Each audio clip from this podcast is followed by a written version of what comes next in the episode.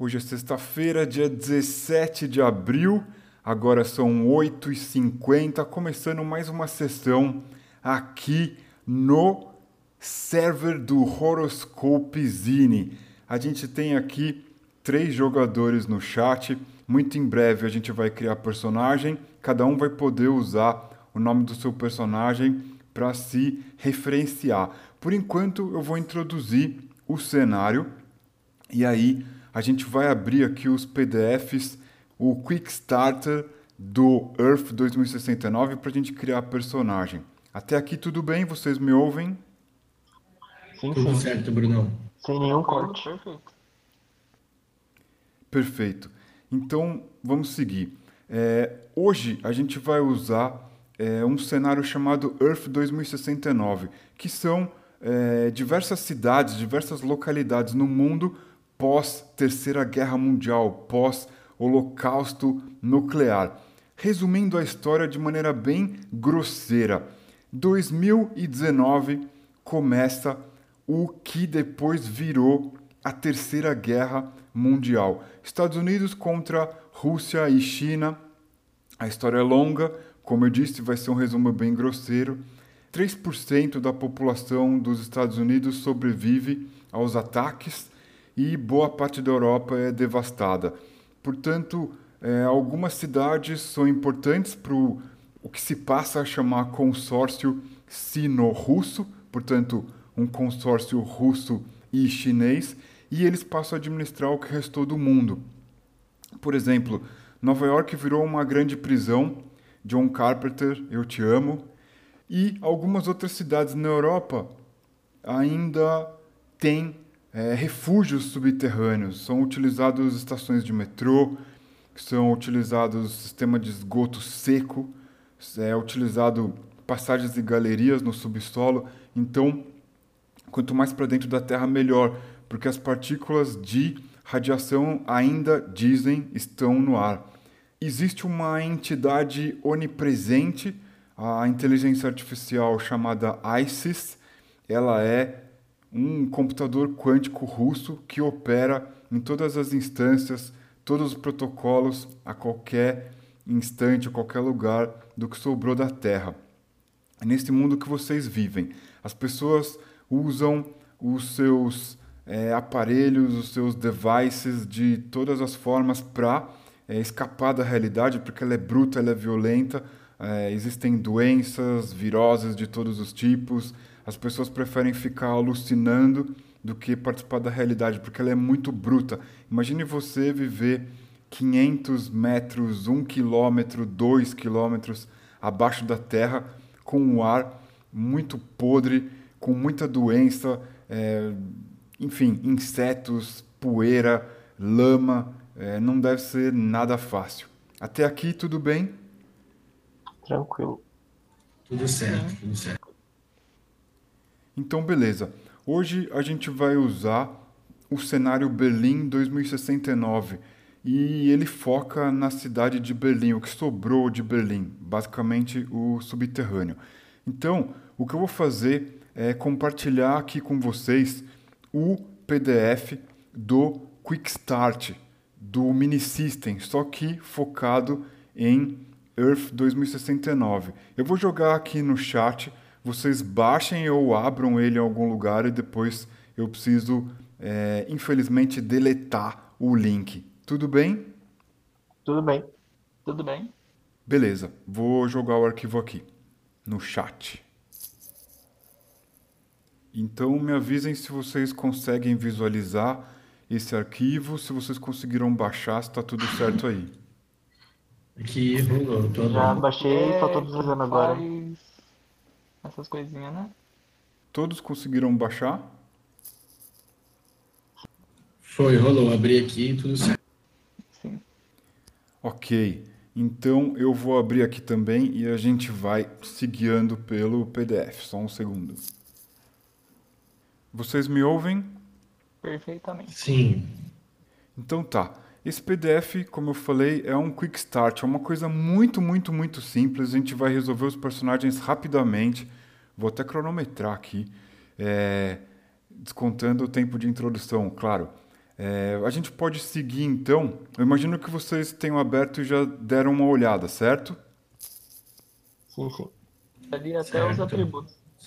Ok. Para criar um personagem, a gente vai precisar de rolar atributo, calcular ponto de vida e a defesa. É muito, muito, muito simples.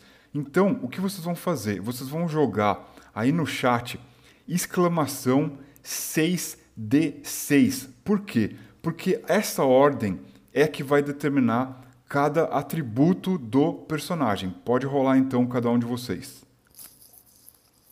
Todo mundo equilibrado aqui, hein? 23, 23 aí, parceiro. Olha o outro ali que tá roubado. Chico, caralho. Fala não. Aí a gente vai, a gente vai usar então os números parciais. Eu vou anotar aqui rapidamente, eu aconselho vocês a fazer o mesmo, só um segundo. Eu tô anotando tudo. É, anota na sequência que caíram os números, certo, mestre? Isso, na sequência, força, blá blá blá blá blá blá. Essa é a sequência.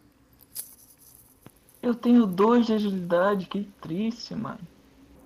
É bom que já ajuda a definir o personagem do que ele vai ser. Se você é muito fraco, você com certeza não vai ser o tanque.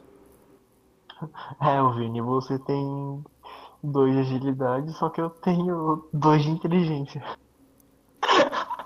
Eu tenho três de personalidade, mano. Minha força de vontade, tipo, nem lá, nem cá. Dois de inteligência é sacanagem. A pessoa não consegue nem comer sozinha. Eu sou um sábio, daqueles sábios que sabem bastante. É, vocês repararam que o número 1 e o número 6, eles têm valores diferentes na tabela? Um momento, vou dar uma olhada. Ah, sim. Sim, menos um e mais três. Isso. Então, assim, ó, é, por exemplo, o Matheus, até onde eu vi, não tem ajuste. O Vini, como ele tirou um 6, esse 6 é um 5, só que com um ajuste de mais 3. Foi o bate. Esse de baixo sou eu, mestre, eu que tenho seis. Caraca, eu acabei de ver que eu tenho um de inteligência e sou muito forte. Eu sou um tanque retardado, assim, um maluco que só vai berserk e foda-se. Peraí, então, fiz confusão. O Vini é o Mate e o Mate é o Vini. É, basicamente Deve isso. ser isso aí. Eu sou o segundo resultado e o Vini é o primeiro. Beleza, agora sim. É, então, o Matheus, ele tem um 6, que na verdade é um 5, com ajuste de mais 3, né, modificador. E o Aruan, por exemplo, tirou 6. Isso daí é um 5, só que com o modificador mais 3. E o 1 que ele tirou, na verdade, é o 2, com modificador menos 1. Vocês Então eu vou atualizar aqui na, na, na minha planilhazinha, eu boto assim, né? Eu, em vez de marcar com um, eu boto dois menos um. Isso, exato. E onde está 6 é o 5 mais 3. Show. Beleza, então continuando lá no PDF, página 7. Todo mundo ouve? Sim. Só um momento Sim. que eu tô terminando minha ficha aqui, que Pra crashou tudo. rolar, o- rola- rolar os pontos de vida. Isso, agora a gente vai rolar ponto de vida, que é o quê? Rolar um D6, então exclamação um D6, somando o valor desse, desse que vocês tiraram é, no dado ajustado, né? 1 vira 2, 6 vira 5. É, então, um D6 mais força e saúde, que seria o primeiro valor lá naquela, naquela ordem de rolagem e o terceiro valor. Eu anotei aqui é, numa folha de papel para eu não me confundir também. É meio, meio zoado o jogo digital, né? Mas, enfim, estou tomando nota aqui. O que vocês precisam fazer então é rolar um D6 para a gente saber ponto de vida. Quanto tirar, quanto maior, melhor. Tirei um seis, Meu mano. Deus. Sou um deus, eu vou ser o tanque desse time. Eu tirei um 6 também, filho. Inteligência, tenho saúde, tenho força, mas não tenho H. Então, ó, pelos meus cálculos aqui, o Vini tem 15 pontos de vida, Matheus 16 e o Aruan tem 7. É isso? Isso. Isso. Qual- quais que soma mesmo? Como é que funciona? Eu tenho dois mais. Aí você soma força, no seu caso é 5, e saúde Isso. 5. Então eu falei besteira. É o É, eu tenho 12. 12, isso. Mas não conta o modificador. Não, não, não conta o modificador. Desculpa aí que eu calculei errado. O seu é 5 mais 5 mais 2, então é 12. Acho que vai ser o tanque, deixa esse trampo pra ele. E aí, é, a próxima etapa é, é, rolar mais. é, aliás, não rolar nada por enquanto. É calcular a defesa, que é base 10, mais o modificador, o mais, menos ou zero, de agilidade. Então, a base é 10, e aí você vai modificar ela de acordo com a sua agilidade. Vai somar na agilidade, né? Então, se eu Então- tenho 10 mais 4, 14. Eu Mais tenho quatro? 10 de defesa, é a vida. O Aruan é 10 mais 1, você só junta o modificador. Ah, então agilidade acho que eu não tenho modificador. O 4 modifica alguma coisa? Que eu não anotei lá em cima, não. 4 Quatro mais modifica, um, na o 4 verdade. modifica 1. 4 dá mais um de modificador. Isso, ele modifica mais um. Então tá bom. Então tá Então, no meu caso, seriam 12, né, mestre? Que eu tenho 5 mais 2 de modificador. Isso, certo, é isso aí. E aí, vocês estão prontos pra morrer? Assim, desde nunca, sim. Olha, pronto é uma palavra muito forte. Eu diria quase preparado. Eu gosto de surpresas, então vamos com calma. É, essa, essa versão das regras, ela, elas estão bem letais, considerando que no futuro as armas têm tecnologia. A gente vai descobrir isso agora, virando a próxima página aí do PDF. Então, por favor, agora vamos para a página seguinte. Vou ter um braço mecânico, GG. Então, a gente está na página 9, a pensear ocupação. Você vai rolar um D6 para saber a ocupação e a arma inicial do seu personagem. Então, rolem aí um D6 para a gente saber o que, que cada um de vocês vai ser hoje aqui. Merda, eu quase fui o que eu queria. Eu queria muito ter um taser. Aí, eu sou um mutante, porra. Curti, curti o mutante. Ah, não, o Vinícius tirou o que eu queria. Segura, moleque, eu tenho um taser. Sou um androide de serviço. Matei um humano criminoso, safado, pilantra. Beleza, eu tô me demorando aqui porque eu tô anotando na mão com a minha bique azul mesmo.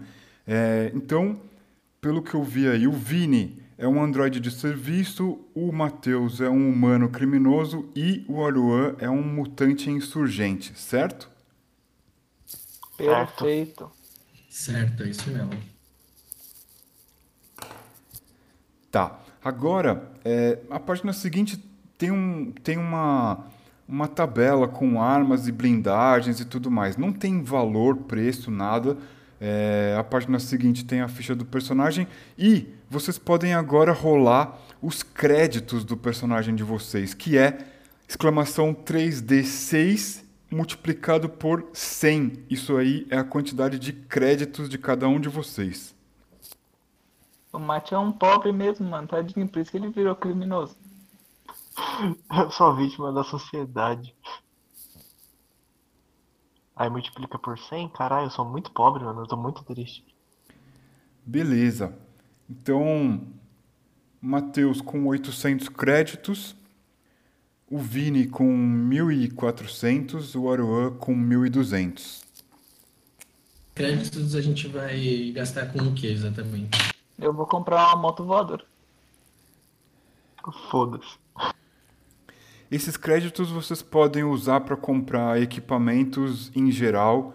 Vocês podem é, comprar algum tipo de é, dispositivo ou órgão, é, algo cibernético, algo biotecnológico.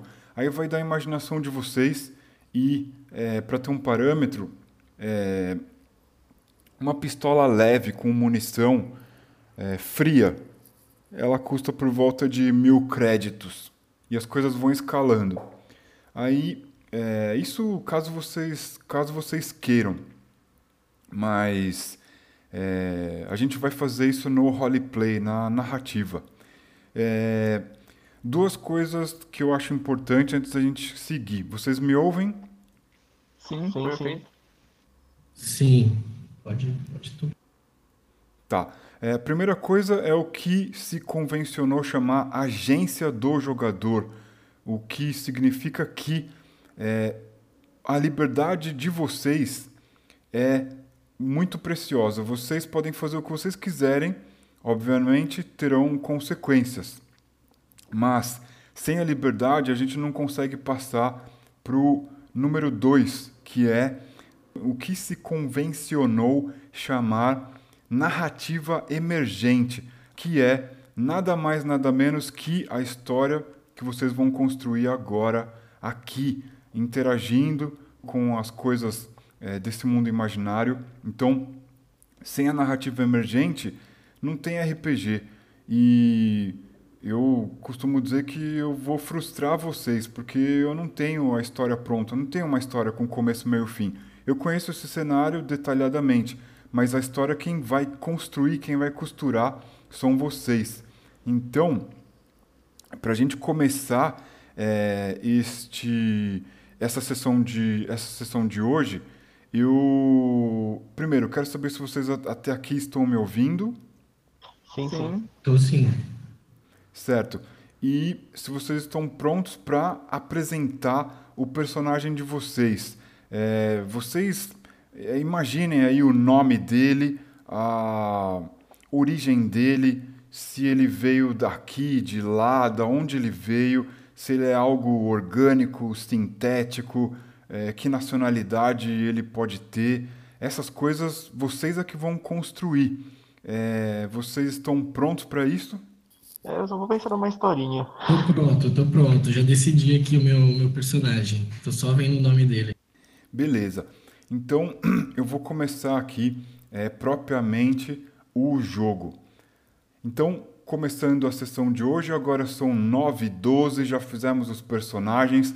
Eu não faço ideia de como é cada um desses personagens aí, como é que eles se chamam, porque eu e os ouvintes dessa sessão vamos agora nos deliciar aqui descobrindo quem são vocês aí no chat, qual o personagem de vocês, quais as características dele, o que, que ele faz, o que, que ele deixa de fazer. Lembrando que esse cenário Earth 2069 usa as regras do Mini System, que a gente já consultou, já, cons já criou os personagens consultando o PDF do, do, do jogo, o Quick Starter, e agora os personagens vão se apresentar. Eu estou ansioso para saber o que, que é cada um de vocês.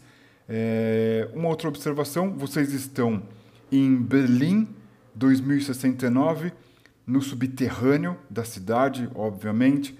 É, a superfície ainda, ainda é, dizem, inabitável. Eu quero saber de vocês quem são vocês, o que vocês fazem, qual é o nome de vocês. A gente vai trocar o nick pelo nome do personagem assim que vocês se apresentarem. Quem então gostaria de se apresentar? Deixa eu só tirar uma dúvida antes, porque eu sou um mutante, certo? Insurgente, mas eu sou um mutante do quê? Um mutante humano. Ou eu sou uma ou, ou qualquer tipo de criatura. Muito provavelmente você é um ser humano que mutou. Seu gene sofreu alterações, o seu DNA se retorceu, você virou, se transformou em algo sobre-humano, talvez com um pouco mais de resistência à radiação, enfim, essas coisas é você que vai nos dizer quem é você. Beleza, era, era o que eu estava pensando mesmo, um, um mutante de humano. Posso falar então, será? Pode, vai lá, vai lá. Quem é você? Cara, meu nome é Zuerg, que vai resumir bastante da minha história, mas traduzindo do alemão, é anão, em alemão. Por quê? Eu venho de uma família que está há muito tempo no subterrâneo, cavando túneis e etc., trabalhando com as minas, com as, com as é, escavações no subterrâneo, e eu sou um anão, por isso que chamo anão. Só que eu sou muito forte, né? Visto a minha saúde, a minha força. É, e aí eu tenho muitos conhecimentos do subterrâneo, de cavar mesmo, né? Sou fera na... Como é que chama a porra da arma que escava? Que não é uma arma, é uma... Em inglês é pick. Picareta. Picareta, exatamente. Picareta, eu tenho tudo bem que eu uso um bastão que é minha arma que veio, mas a minha arma, a, a, o instrumento que eu tenho mais afinidade é a careta. E é isso, sou muito forte fisicamente, apesar de baixinho, tenho uma certa agilidade e tô aí pronto para descer a picareta em qualquer coisa que aparecer no meu caminho. certo, vou falar agora. Meu nome é Slaughter Doctor, era assim que eu era conhecido no meu país de origem, que era os Estados Unidos. Só que no início da Terceira Guerra me mandaram pro front e acabei chegando em Berlim. E tô aqui até hoje. Não conheci meus pais, sempre tive que roubar para conseguir tudo que eu queria. E como estou aqui em Berlim agora, debaixo da terra, eu procuro continuar roubando ou tudo que eu achar e que me dá dinheiro é o que me interessa. Ótimo. Como que a gente escreve, como que a gente fala o seu nome? Slaughter Doctor. Ah, perfeito. Slaughter Doctor. Meu inglês é macarrônico, mas a gente vai a gente vai se entender. Acho que eu vou chamar você de Doc. Perfeito, pode ser. Tá, uma dúvida. Eu sou um Android todo. todo feito mecanicamente? Eu acredito que sim. O que, que você me diz? Tá bom, então, vou falar aqui. É, eu me chamo Harimoto, eu venho do Japão. Sou um robô feito lá, em meados de do, dois, 2050, 2060, entre esse tempo. Eu fui feito com caráter justo, mas eu acabei tendo um defeito. Eu fui mandado para Berlim para é, explorar e dar uma olhada no que está acontecendo, mas como um dos meus defeitos, eu tenho duas personalidades. Uma que é muito justa, a que veio, e outra que é muito injusta. Então eu fico alternando entre elas. E de vez em quando uma tá em um lugar e a outra me joga pro outro. Então eu tô andando por aí. É o Twice do Boku no Hero, pra quem vê. Acho que todos agora estão com os apelidos trocados, certo? Sim. Perfeito. É... Então temos aqui Sverg, temos aqui Slaughter Doc, Doc para os íntimos, temos aqui Harimoto. Vocês já se apresentaram então. Agora, eu e todos nós que estamos ouvindo aqui essa sessão, queremos saber o que neste exato momento vocês estão fazendo. Lembrem-se que Berlim, ou o que restou de Berlim, é um intrincado emaranhado de túneis, de galerias, de estações de metrô desativadas, de buracos construídos por máquinas, por onde se passam cabos, fios, onde existe muita umidade, doença, inseto do subterrâneo e coisas mais pestilentas, além do que o próprio lixo dejeto humano. Entre urina, fezes e coisas mais horrorosas, o que vocês estão fazendo nesse exato momento? É, eu tô num bar bebendo uma bebida que exista nessa época, que eu não sei se tem cerveja ainda, mas caso exista, é uma cerveja. E dando uma olhada para ver se tem alguém mais bem vestido, para ver se eu consigo ou se eu consigo alguma informação. Doc, você está então tomando uma mistura de água suja com algo alcoólico e o que, que você está procurando na verdade? Você está observando esse ambiente escuro, iluminado por algumas alguns LEDs, algumas algumas luzes de neon, coisas que, que coisas que sobraram, coisas que foram reutilizadas para iluminar esse lugar, um lugar bem rústico, um um ambiente de concreto escuro com móveis feitos de restos de, de cadeiras de estações de metrô, é, poltronas de automóveis que foram levados para o subterrâneo. É, o que, que você está exatamente procurando aí nesse bar, Doc? Eu tô esperando alguém aparecer com algum serviço, algo do meu interesse, ou vendo se eu, se eu reconheço alguém um pouco melhor de vida, digamos assim, nessa época, que tem um pouco mais do que os outros, para eu tentar roubar ou seguir ele, ver se eu consigo alguma coisa. Certo. O seu objetivo então é tentar fazer um roubo, tirar vantagem. O que, que é, o que, que é exatamente o seu objetivo? O que, que você está procurando exatamente? Tentar tirar vantagem de das pessoas assim que eu tiver a oportunidade. Certo. É, por que que, por que que você é considerado criminoso?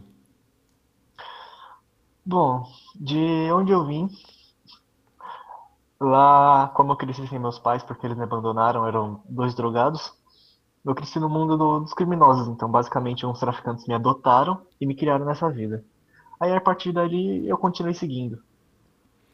Você então tem intimidade com esse, com esse âmbito das drogas, do tráfico e agora as, as drogas digitais, os softwares que você pode colocar nos seus dispositivos e alucinar ou relaxar para impedir que o estresse tome a sua mente. É isso? Sim, sim. Não, não que eu use em excesso, mas eu conheço bastante essa área. Ótimo. Então o Doc tá num bar, em algum lugar, em algum buraco no subterrâneo de Berlim. Quem é o próximo a dizer o que está fazendo nesse exato momento? Então, vai, eu vou. É, eu sempre ando com uma capa bem esfarrapada, quase é, bem rasgada para me cobrir, que eu não, desde que eu cheguei eu não achei uma, uma outra e como tá meio difícil preço das coisas deve estar meio alto e eu não tô, tô tentando não gastar com coisas que não precisam gastar. Eu estou olhando as lojas que tem por mais ou menos onde você pode, possa dizer um centro da, do subterrâneo de Berlim. Tô olhando o que que, que que pode me ser útil, se eu acho alguma coisa interessante e se eu acho uma proposta de, de trabalho para eu ficar nas redondezas ali enquanto eu faço um dinheiro e vejo o que que acontece pela cidade. Certo. Só um parêntese. A gente, a gente imagina que o Doc ele tenha um aspecto humano, apesar de ele ser é, criminoso. A gente imagina como ele é. Um humanoide, tem cabeça, braços, pernas. é, talvez seja tudo orgânico. Depois a gente deixa para ele explicar melhor. Mas você, Harimoto, você é um, um androide de serviço. Como que é o seu aspecto? Você tem uma face humana? É, como é que é? Você tem dois braços? Você é um, você é um androide humanoide? Eu sou um androide humanoide, mas eu tenho algumas coisas extras para para ajudar a fazer serviços, como embaixo dos meus dois braços eu tenho um, um buraco de onde saem uns braços menorzinhos para me ajudar a carregar coisas ou segurar alguma coisa enquanto eu uso os outros dois braços. Eu tenho uma face humana com uma pele artificial para não, não parecer estranho para ninguém e ser não, não ficar distante das pessoas e não causar estranheza, mas é só a face. O resto é tudo de, de metal e não tem nada por cima. Enquanto eu sou, vamos dizer que eu tenho uma altura um pouco melhor do que a média, assim. E ah, não sou um robô com um aspecto muito grosso. Sou mais fino, não pareço ser tão resistente se você for ver em, em largura e grossura do metal. Certo. Digamos assim que você tem uma estrutura mais delicada, mais é, menos bruta, digamos assim. Isso, mas eu não me movo tão bem em, em velocidade. Certo. Você é, tem uma, uma agilidade meio comprometida, né? Isso. Perfeito. É, Temos então aqui sobrando no chat para se apresentar o Sverg, o anão. É assim que se fala o Eu seu mesmo. nome? Zwerg. Eu não falo alemão, mas é Zwerg.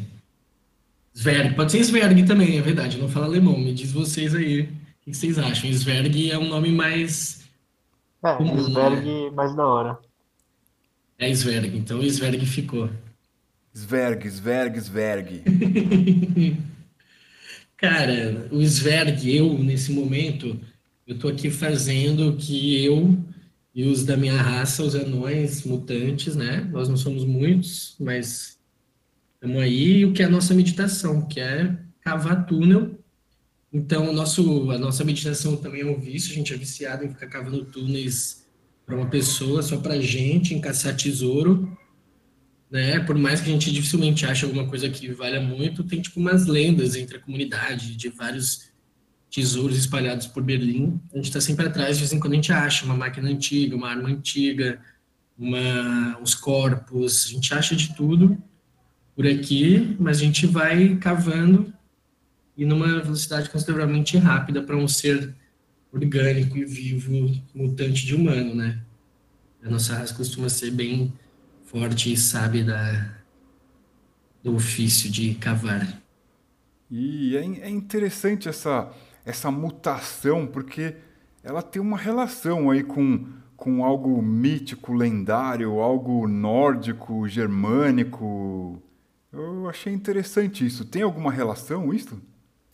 Cara, na verdade, não, né? Existe, é até uma coincidência que até em território alemão antigo da superfície e adjacências, mas a nossa mutação ela é muito física e, né, com, acho que com o uso de, também de, sei lá, drogas que forçam essa mutação ao longo do tempo, até porque de 2069 para um passado que talvez a gente conhecesse, não seria, não daria tanto tempo de fazer uma mutação de pai para filho e tal. Então foi uma mutação meio forçada ao longo do tempo, justamente para cavar mais rápido. Então a gente está em espaços menores, a gente ficou menor, a gente ficou mais forte, a gente mais ágil, a gente sabe como se mexer nesses nesse tipo de ambiente, né? Então ela foi foi sendo uma, uma evolução forçada, vamos dizer assim.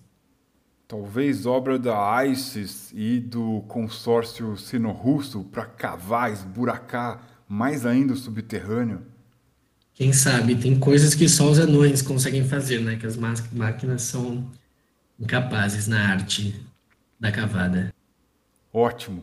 Então, temos aqui apresentados Harimoto, um androide de serviço, o Doc, Slaughter Doc, um humano criminoso, e o Sverg, um anão mutante.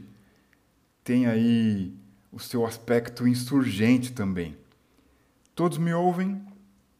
Sim. Sim. Sim. Ok. Então é agora que começa a emergir essa história. Eu também quero me divertir junto com vocês. Estou aqui quase como um jogador.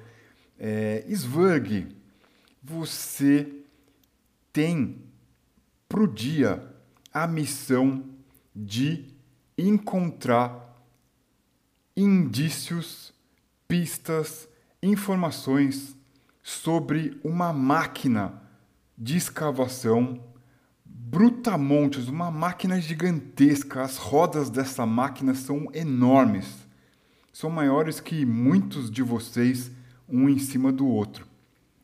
Você tem, você foi incumbido de encontrar detalhes dessa máquina que sumiu no, no subterrâneo. Não se sabe para onde essa máquina foi talvez é, controlada por ladrões, controladas por algum computador, por algo sinistro. Essa máquina sumiu e não se tem rastro dela. É, vocês não têm contato direto dela. Em princípio, ela estava guardada numa garagem no subterrâneo e ela sumiu. Ela não aparece mais no radar de vocês, não responde a nenhum sinal. Você tem essa tarefa, ok? Beleza. É, eu falo o que, que eu penso a respeito dessa tarefa ou você só me dá a tarefa e é isso? Eu guardo a informação. Eu tenho aqui mais uma informação para o Harimoto e para o Doc e logo a gente dá a sequência da nossa narrativa aqui. Harimoto e Doc, vocês estão atentos à oportunidade de trabalho. Eu vou jogar aqui no chat e vou comentar depois o que surge nos dispositivos de vocês conectados às redes locais no subterrâneo. Lembrando que todos vocês, Harimoto, Doc Sverg, vocês estão no setor 13. Eu logo menos vou também compartilhar aqui no chat um mapa desse setor para vocês saberem como ele é no subterrâneo. Eu vou primeiro colar uma listagem que aparece nos dispositivos de vocês. O que vocês têm aí é, é de acesso fácil para quem procura trabalho. O consórcio sino-russo procurando três cabeças. A primeira delas, Alexei Pinhead 300 créditos para quem trouxer essa cabeça ao escritório, ao birô do consórcio sino-russo no setor 13. Depois temos aqui Dubnova Disk Drive, 500 créditos para quem trouxer essa cabeça ao birô do consórcio sino-russo no setor 13. E, por último, MT805, 800 créditos para quem trouxer essa cabeça. Isso é o que aparece como oferta de trabalho. Agora eu pergunto a todos vocês: o que vocês estão fazendo mediante essas informações que vocês têm? Lembrando que eu não estou aqui para censurar a liberdade e a agência que vocês têm. Vocês podem ter ouvido tudo isso daí que eu disse e não darem a mínima, procurarem outra coisa para fazer. Isso vai depender da criatividade de vocês. Agora é com vocês, vamos lá. Certo. É, além dessas informações que nós recebemos, a gente consegue pesquisar sobre eles nos nossos dispositivos? Sim, existe uma rede que todos podem acessar. Obviamente, todo acesso, a não ser que você tenha dispositivos ou seja um hacker ou faça uma espécie de é, investida mais é, com, uma certa defesa digital, todo, toda a sua busca, toda a sua pesquisa, ela é armazenada pela ISIS. É como funciona o dispositivo? O que, que ele faz? No que, que ele consegue mexer?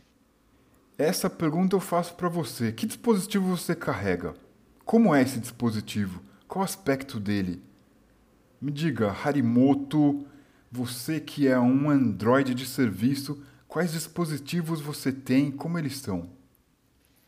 Ah, então eu, eu devo ter um, se for para ter um dispositivo, eu devo ter um acoplado no braço que já vem com de fabricação, onde eu tenho mais fácil acesso e eu já sou notificado no meu sistema quando aparece algo de meu interesse que eu já tenha anotado. Eu tenho mais fácil acesso à tecnologia, por ser um Android, né?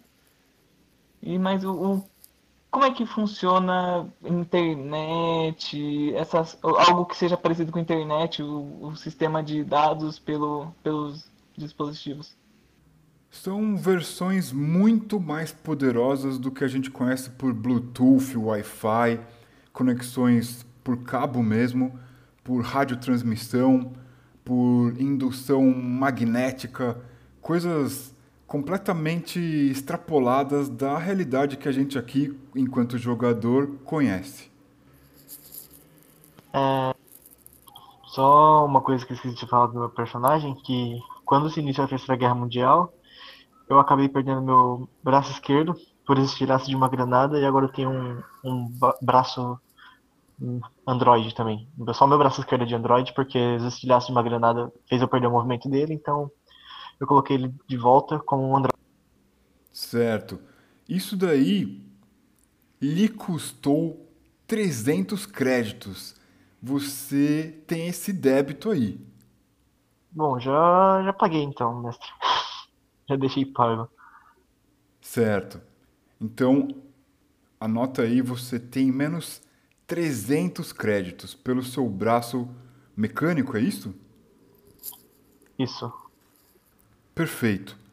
Ahn, o que, que vocês fazem? O que, que vocês estão fazendo? É, eu começo a pesquisar sobre o Alexei Pinhead, que foi o primeiro que apareceu, e depois eu dou uma pesquisada sobre a Dubinova. Ora, ora, Doc, você começa a esboçar um sorriso no, um sorriso no seu rosto, porque esse Alexei parece ser um traficante, algo do âmbito que você conhece bem. E sobre a Dubinova, o que que eu acho? É, ela já parece ser encrenca um pouco mais pesada. Ela faz parte de um grupo rebelde que se. Um grupo rebelde que se rebelou contra o consórcio. Dizem que eles são aliados de uma inteligência que é insurgente. É, enfim, é uma casca um pouco mais grossa. Eu pesquisei sobre o Adobe Nova e o MT-805, que eu tô atrás de juntar um pouco de dinheiro. Certo.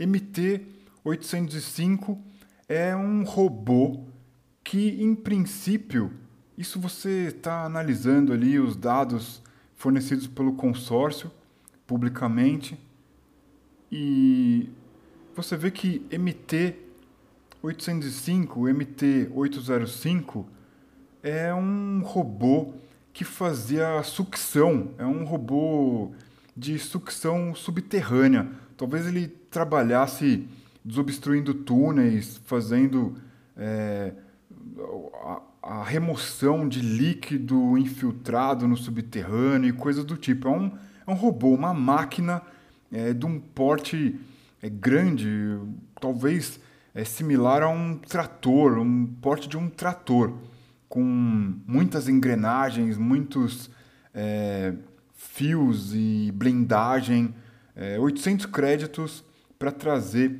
a cabeça, a consciência, o drive principal, algo que prove é, que você é, encontrou essa coisa aí.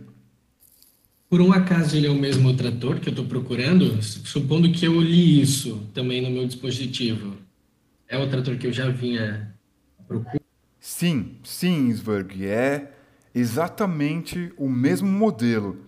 Deve ser esse daí. É, existem muitas máquinas similares, mas é, com esse código MT805, nessa localização só pode ser ela, a não ser que existe outra praticamente idêntica a ela.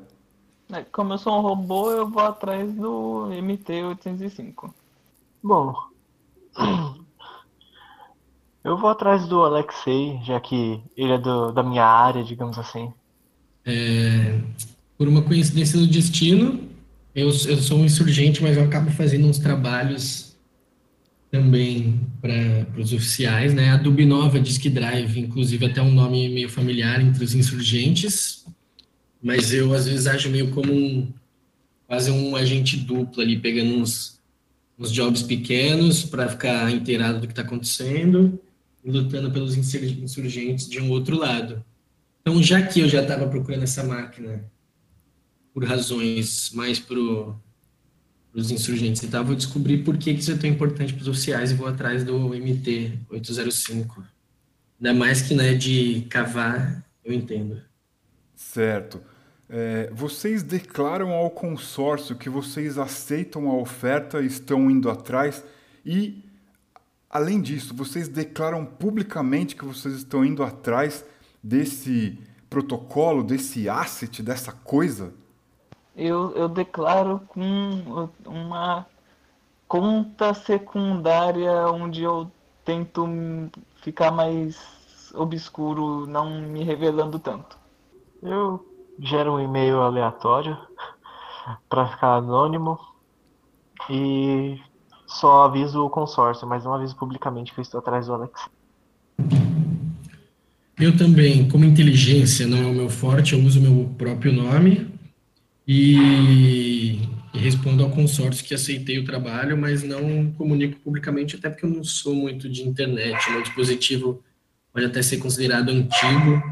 Eu tenho dedos grossos e sujos demais para digitar em qualquer coisa. Então é isso. E só falta mandar a geolocalização para CP, mas não, não mando não. Vou vou atrás da, da máquina. Certo. Para a gente se localizar, todos vocês e as cabeças que vocês procuram, eu vou compartilhar aqui no chat o mapa do setor 13. Então, um segundo, eu vou compartilhar aqui. Vocês estão, então, conseguindo enxergar a imagem, certo? Certo. Certo. Certo. Temos aqui o esquema do setor 13. Ao norte, vocês têm um lugar que, no meu alemão macarrônico, se chama Gebamütter, ou algo do tipo como útero, é, covil, é, o lugar onde são gerados os humanos sintéticos, órgãos sintéticos. É como se fosse é, uma espécie de colmeia, um lugar onde se criam seres humanos de proveta. Depois, ao, ao oeste, existe um lugar chamado Wolvenfristal. Vocês gostaram do meu alemão, hein? Perfeito. Nossa, baixou um Führer aí no cara. Poliglota de respeito. Eu, eu só tô imaginando a galera ouvindo isso depois no YouTube. Quero ver o que que o, que que o Closed Caption do YouTube vai colocar aí. Eu não quero nem ver, meu Deus vai ficar muito bom. Incrível. Essa eu quero ver depois. Enfim, esse lugar ao oeste, ele é o, a zona habitacional, a zona onde as pessoas é, mais é, orgânicas é, se misturam. Aí, é, logo abaixo dessa zona, existe as fábricas de robô, as fábricas de máquina. É, em sentido anti-horário, existe uma área onde fica o mainframe da inteligência artificial local, a casa de máquinas, que garante energia, controla todo o uso de energia dessa, dessa região é, próximo ao mainframe. Depois, a zona industrial, mais a leste e ao sul, e ao leste, mais ao norte, o mercado de biotecnologia. Vocês conseguiram identificar todas essas partes aí no mapa? Sim. Sim. Sim. Perfeito. As zonas na cor amarela são as concentrações de indivíduos civis, na sua maioria. As zonas laranja são concentrações de serviço, coisas que você pode é, pagar para ter, ou lojas, coisas do tipo comércio, serviço em geral.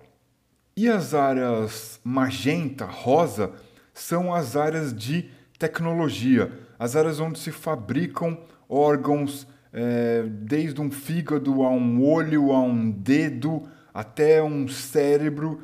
É, são regiões onde se faz esse tipo de negócio. E as áreas verdes são as áreas de controle, os pontos de controle do consórcio, são as áreas militarizadas. Vocês também veem é, áreas cinzas. Essas áreas cinzas significam que é, essas áreas na superfície ou nas imediações da superfície elas contêm muito chumbo, algo que proteja é, as pessoas no subterrâneo melhor da radiação. Talvez existam é, acessos para a superfície e, caso elas existam, elas provavelmente são mais seguras por conta dessa quantidade de chumbo para proteção. Até aí tudo bem? Sim. Certo. Ok. É, nosso amigo MT805, pela última vez ele estava no setor industrial, portanto, à direita, lá ao sul do mapa, a zona industrial, em algum galpão, alguma garagem, algum túnel que serve de é, depósito para esse tipo de maquinário. E foi tido como o último paradeiro da Dubnova Disk Drive alguma localização próximo do mercado de biotecnologia, portanto, ao leste, à direita do mapa, quase ao norte. O que, que vocês fazem com essas informações que vocês têm de fácil acesso? O Alexei não tem nenhuma informação sobre onde ele foi visto? Você dá uma vasculhada e parece que o último indício da presença dele é num ponto verde central desse mapa, o, o birô central do consórcio sino-russo. E você fica se questionando se essa informação está bem apurada. Será que faz sentido isso? Mas é o que aparenta ali nos dados que você acessou. É, então eu, eu pesquiso um pouco melhor sobre o MT-805, já que eu fiquei meio duvidoso com a informação sobre o Alexei. E vou em busca do MT também. Eu vou pro setor industrial tentando não me não me mostrar muito, tentando ir meio esguio sem, sem chamar muita atenção. Certo. Harimoto, você é, vai usar os túneis por onde as pessoas é, andam ou você vai usar algum outro artifício para chegar até lá mais rapidamente? Eu vou. O que eu consigo ver que dá para chegar lá, o que mais ou menos eu vejo que como dá para chegar? Existe um caminho desobstruído, porque muitos túneis é, se desmoronam. Existe um caminho desobstruído pelo leste.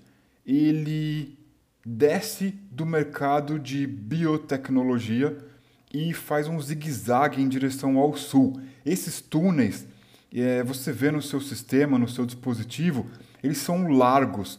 Alguns trechos não têm é, luz, não têm energia, mas é, nos trechos mais curtos mais próximos dos centros de serviço, eles são iluminados e, até onde pode se dizer, mais seguros. Eu vou, vou pelo trecho mais seguro. Vou pelo trecho iluminado, tranquilo, para ver se eu acho algo a mais quando eu chegar lá no local que ele parece ter sido visto pela última vez. Certo. Então, é... Sverg, você vê que alguém faz a aplicação, faz um apply de que está procurando MT805 também. É um codinome estranho. É, o Harimoto pode ficar à vontade aí para dizer qual é esse codinome estranho. É, o que, que você faz? Cara, eu, eu conheço um pouco a área, né? Sei desse túnel também, que vai para a área industrial. Já fiquei sabendo, dentro dos insurgentes, que a. É, como que é o nome da mocinha lá? Que a Dubinova também costuma agir bastante naquela área. Conheço a pessoa, assim, meio distante, já ouvi falar. E eu resolvo ir com o Harimoto, ver qual é que é, com o Corvite, aliás. Qual é que é dessa missão. Vamos aí, vamos achar. Eu sou... Eu tenho meus skills aqui em pesquisar erra, né? Sei, vou, vou ver se eu consigo achar alguma coisa que ajude nós na nossa missão. Certo. É, você conhece muito bem os túneis, você conhece os atalhos, alguns escavados pela sua equipe, é, pelos indivíduos que você conhece intimamente, e é, você sabe das áreas que correm risco de desabamento. Você tem essa preocupação, porque isso é constante. Caso não se atente, é possível sofrer do, de um desabamento. É isso aí, tô ligado nos caminhos. Vamos que vamos, vem na minha que vai dar certo. Eu sou um anão que manja dos túneis. É, Doc, você está no bar bebendo aquela água suja. É, você se interessou ali pelo Alexei, é, também olhou as outras cabeças ofertadas pelo consórcio. O que, que você faz? O que, que você faz agora? Bom, como eu fiquei duvidoso sobre a informação sobre o Alexei e eu não entendo muito sobre a Dubinova, além do mais que ela tem um grupo de, de criminosos, alguma coisa assim, eu vou atrás do MT também, em busca do, pelas áreas mais luminosas, mais seguras. Você tinha usado um protocolo é, X, um protocolo diferente. Qual que é o, qual que é o nome desse protocolo? Vicious Karma. Olha só, então, o protocolo do Harimoto, diga aí pra gente qual é. É o Corvit. Então aparecem três protocolos: Corvit, Vicious Karma e Sverg. É isso mesmo? Isso. Certinho. Que bando, hein? Formou, formou o bônus. Boa. Então é o seguinte: é, vocês deixam os demarcadores de localização de vocês é, ligados ou vocês desativam? De modo que vocês não sabem é, quem é quem e por onde anda. Eu desativo porque eu não gosto muito de andar com as pessoas e nem muito de ser, como se fala, ser. O pessoal ficar olhando onde eu tô e o que eu tô fazendo. Eu deixo o meu desativado também, mas eu ativo a cada 5 minutos em locais diferentes só para tentar despistar caso alguém tenha me seguido. Eu ativo o meu só em lugares, é, vamos dizer assim, populares. Quando eu estou nos meus túneis secretos que eu cavo, nos lugares que eu considero de alguma forma é, escondidos, que nem não é de conhecimento de todo mundo, eu, eu desligo eles. Então, tem alguns atalhos que só eu sei mesmo. Certo. Vocês têm, é, então, uma resposta do Biro do consórcio sino-russo dizendo é, todos os protocolos de vocês procedem, é, tragam o tragam o protocolo principal de identificação de MT805 para que é, o crédito seja pago. Lembrando que, caso exista mais um indivíduo nessa caçada, o valor vai ser rateado, vai ser dividido. Beleza. Certo, eu sigo na busca. Eu também. Eu também, na verdade, meu interesse não é puramente financeiro. Isso casou com as minhas pesquisas individuais. Então eu vou, vou atrás do, da máquina. Certo. É, o caminho mais seguro para se chegar aí, ele é bem iluminado, muito embora não tenha um fluxo grande de pessoas, afinal é a zona industrial. Os dutos, é, digamos assim, humanos, de proporções humanas que chegam até o setor industrial, eles são é, de acesso livre, desimpedido, em alguns lugares é pouco iluminado, mas vocês têm dispositivos que garantem iluminação. O que vocês não podem saber é, nesse caso, o Sverg tem total consciência e saberia se guiar, mas é, não sendo Sverg, é, o que vocês não sabem é se esses locais podem sofrer desmoronamento é, e coisas do tipo, porque são informações correntes de que isso acontece, é, por mais que é, a escavação seja feita por pessoas que entendem disso, pode ocorrer desabamento. Vocês então seguem o caminho seguro até é, se aproximar daquela aquela pequena curva que está ali ao oeste e dá lugar para um túnel em direção ao sul, bem à direita do mapa. É, vocês se aproximam desse cotovelo e é, ali a iluminação ela começa a ficar um pouco mais precária. Alguns trechos dos túneis são inundados por água e aí vocês é, imaginam que talvez, de acordo com aquelas informações que vocês tinham apurado, é, coisas, máquinas como MT805, elas são necessárias para fazer a sucção, para fazer a drenagem desses é, ambientes que são inundados.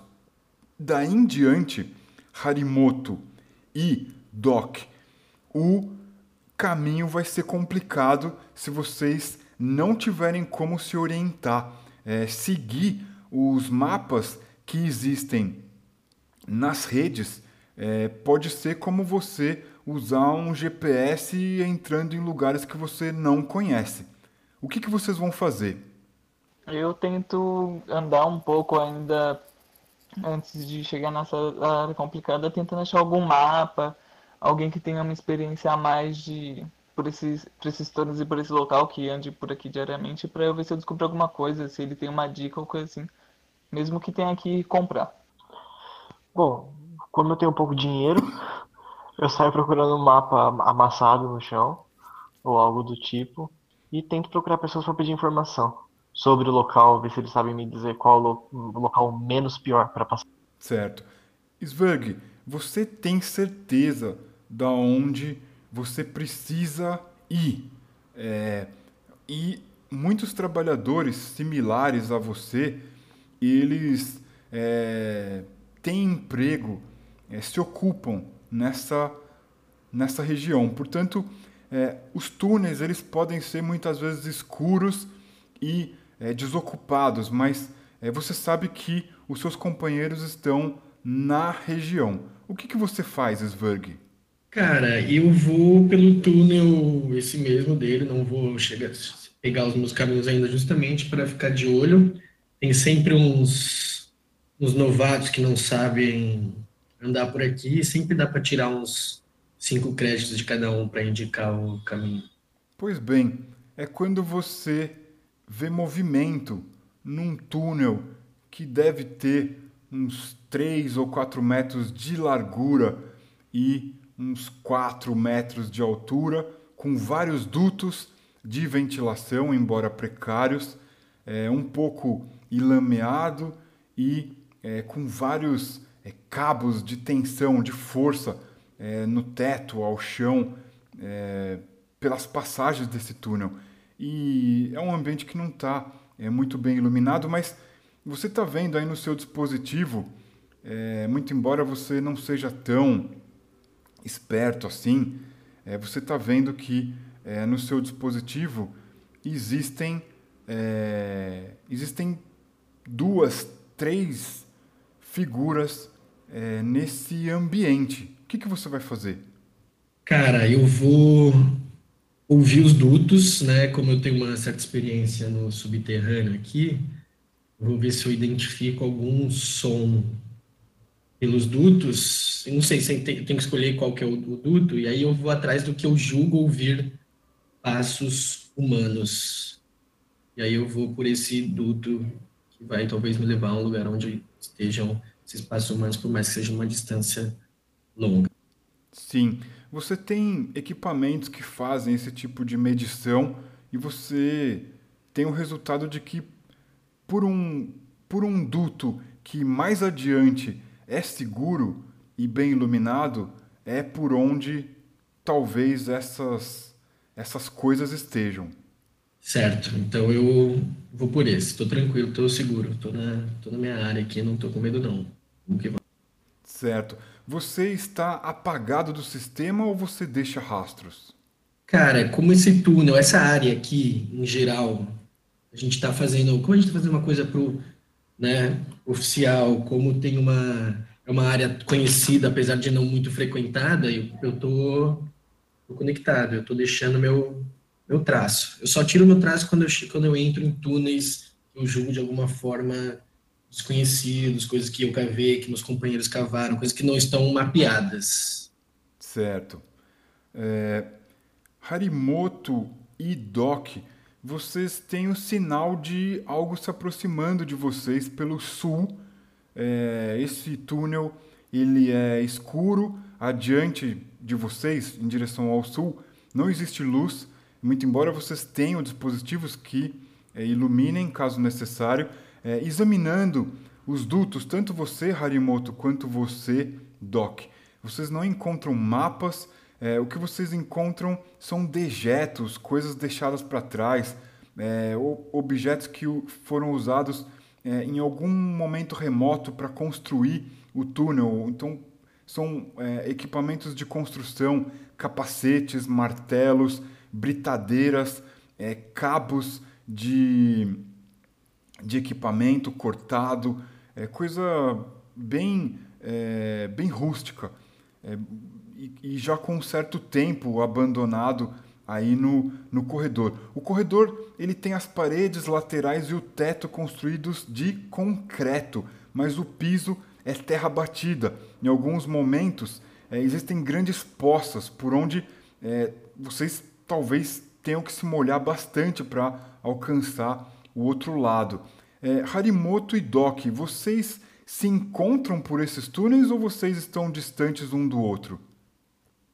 Bom, acho que como a gente seguiu o mesmo caminho seguro, a gente acaba se encontrando. Meio que se esbarrando assim pelo caminho. Harimoto, você tinha é, procurado é, por pessoas, enfim, informações. Você vê é, um grupo de três trabalhadores é, numa, numa alça de acesso desse túnel. À direita do túnel existe uma espécie de alcova, uma escavação um pouco mais larga do túnel. Existem três trabalhadores. Um deles é um robô, outros dois têm aparência humanoide. Eu tento ir falar com eles com meu capuz só mostrando meu rosto sem mostrar minhas partes mecânicas. Tento perguntar para eles se eles são daqui ou podem me dar um, uma direção que eu tô meio perdido. Eita, o bicho Eu, porra, os caras não sabem falar meu idioma. Xingou é... a mãe. É, eu pego meu dispositivo, digito no meu braço e como eu tento traduzir para a língua deles e mostro para eles. Você, você está perdido?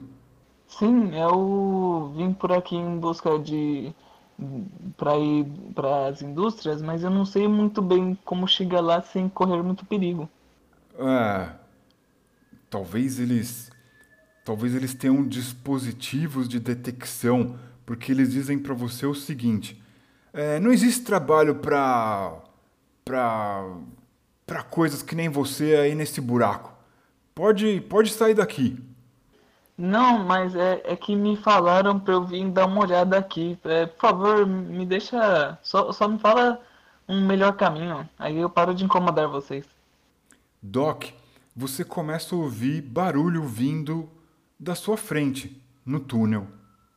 Eu me aproximo com o meu dispositivo em mãos, que no caso é um celular da, da época, e percebo que não é da minha língua.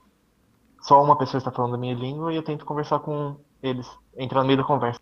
Certo. É, você tem um dispositivo que modula a voz, traduz, é, deixa a voz fina, grossa, uma coisa meio engraçada, mas acaba funcionando. É, você você consegue usar esse dispositivo para entender o que está sendo dito. Eu pergunto, não, por favor, só nos digam o caminho bom para passarmos por aqui e já vamos embora. Ora, ora, temos companhia aqui além de uma, além de um, além de um aspirador de pó, temos um vagabundo andando pelo túnel também. Ah, me cansei de vocês. Aí eu meio que viro as costas, mas continuo próximo para tentar escutar ver se ele consegue alguma informação. Amigo, não precisa ser assim. Eu só quero achar o local para eu ir, onde me falaram, e eu já saio daqui. Não, não quero causar nenhum incômodo para vocês. Svug, você é, consegue perceber que existem vozes a alguns metros, elas ecoam facilmente pelo túnel na sua direção, e lhe ocorre que talvez sejam trabalhadores escavando, porque é, você está percebendo pela pelo seu equipamento é, uma corrente, é, uma certa corrente elétrica, e isso daí denota ma maquinário de escavação em operação adiante de você. É, cara, eu ouço essas vozes, vou atrás, fico ali de canto, eu vi que é o, o Harimoto e o Doc. E aí eu chego e chamo eles e falo, novatos, olha só, normalmente eu cobro cinco créditos para orientar as pessoas por aqui, já que eu conheço a área. Mas assim, eu estou fazendo um trabalho é, e já estou indo para lá mesmo, então eu posso levar para vocês. Mas aí, vamos dar a volta nesses caras, que esses caras aí são chatos, podem embaçar a nossa. E tem um túnel logo aqui do lado que dá a volta neles, eles não vão nem perceber. Vocês não. acham? Muito obrigado. Se você diz, eu vou confiar em você. Mas é assim, né? Eu tô fazendo um favor para vocês. Sabe como é? Uma mão lava a outra. Espero que essa confiança em vocês um dia eu receba algo de volta. Opa, o que precisar eu tô aqui. É só pedir. Finalmente, finalmente alguém com bom senso. Muito obrigado. E posso garantir que terá minha confiança. Então bora, bora dar uma volta nesses trabalhadores aqui que eu sei muito bem qual que é deles. Ei, ei, ei, o, o, o trocador de cano, você aí, é meio toco. Tá me confundindo com o Mário, cara. Qual foi? É o seguinte, você veio da onde? Cara, como diz a vovó na quarentena dando re, re, re, entrevista, de onde eu vim para onde eu vou não é da tua conta. É, mas eu acho que é da minha conta sim. Eu fui pago para ficar aqui de tocaia. Você sabe, né? São os nossos trabalhos paralelos. É, vocês não podem andar por aqui não. Ou vocês me pagam ou vocês voltam em direção ao norte e ao leste. E quanto é que você está querendo para parar de encher o meu saco? São 100 créditos. Cara, por 100 créditos, acho que você vai arrumar uma briga para você. Bom, nós temos aqui um robô que está com os miolos sem parafuso. Temos aqui também o meu amigo que adora ficar alucinado nesses joguinhos e eu quero de vocês 100 créditos para que vocês não me encham mais o saco. Ô, oh, oh, meu amigo, assim, aqui não é um lugar muito fácil, né? Então você não podia diminuir um pouco essa taxa que o que a gente está tentando é arranjar um trabalho, mas se você não deixar a gente passar, fica meio difícil. Como eu falei, eu estou arranjando um bico e eu tenho esses dois piradões aqui junto comigo e eu não vou deixar vocês passar, simples assim. Rapaz, eu tô dividido aqui, rapaziada. Se eu vou dar uma marretada na cara desse maluco, eu Mano, eu tô quase mudando a personalidade. Vai Olha, soltar o Will Will mesmo Irene aí. O, o que vocês acham de dividirmos o valor? Já que podemos recuperar futuramente. Pode ser, pode ser. A gente devolve isso daí. Mas, cara, pensa que a gente tem outras pessoas provavelmente aí para pagar. Ah, né? E esses caras eles estão me sentindo um peixe pequeno. Vou descer a porrada nos caras. GG. É, você não disse que tinha um caminho por trás? Tem um caminho, tem um caminho, a gente vai ter que vai perder uns minutinhos, dar uma volta, e aí a gente se livra de, de tudo, só que vai demorar um pouquinho mais. Um caminho que às vezes tem pode ser um pouco mais perigoso que esses túneis aqui maiores, mas é possível. Se vocês tiverem a vontade, porque eu já vi que condicionamento físico não é muito forte de vocês. Meu físico é bom, eu só não sou muito atlético. é, não nego que estou um pouco afetado pela guerra ainda, mas consigo me movimentar. Então, vou dar a notícia aqui pro vacilão do trabalhador e falou, cara, hoje é seu dia de sorte. Pode cuidar aí, fazer o seu bico. Eu vou meter o pé daqui, eu não preciso disso. Meu marido tem dois empregos. Meio toco ficou puto, mano. É, deixa eu me ver aqui no meu dispositivo. Sem créditos, ainda não apareceram. Bom, como ele disse, nós estamos saindo, nós não vamos pagar essa taxa, nós vamos embora. Ah, então vocês vão embora. O que, e por onde vocês acham que vocês vão passar? Para passar por aqui, esse túnel que eu cavei com a minha equipe, vocês têm que me pagar 50 créditos.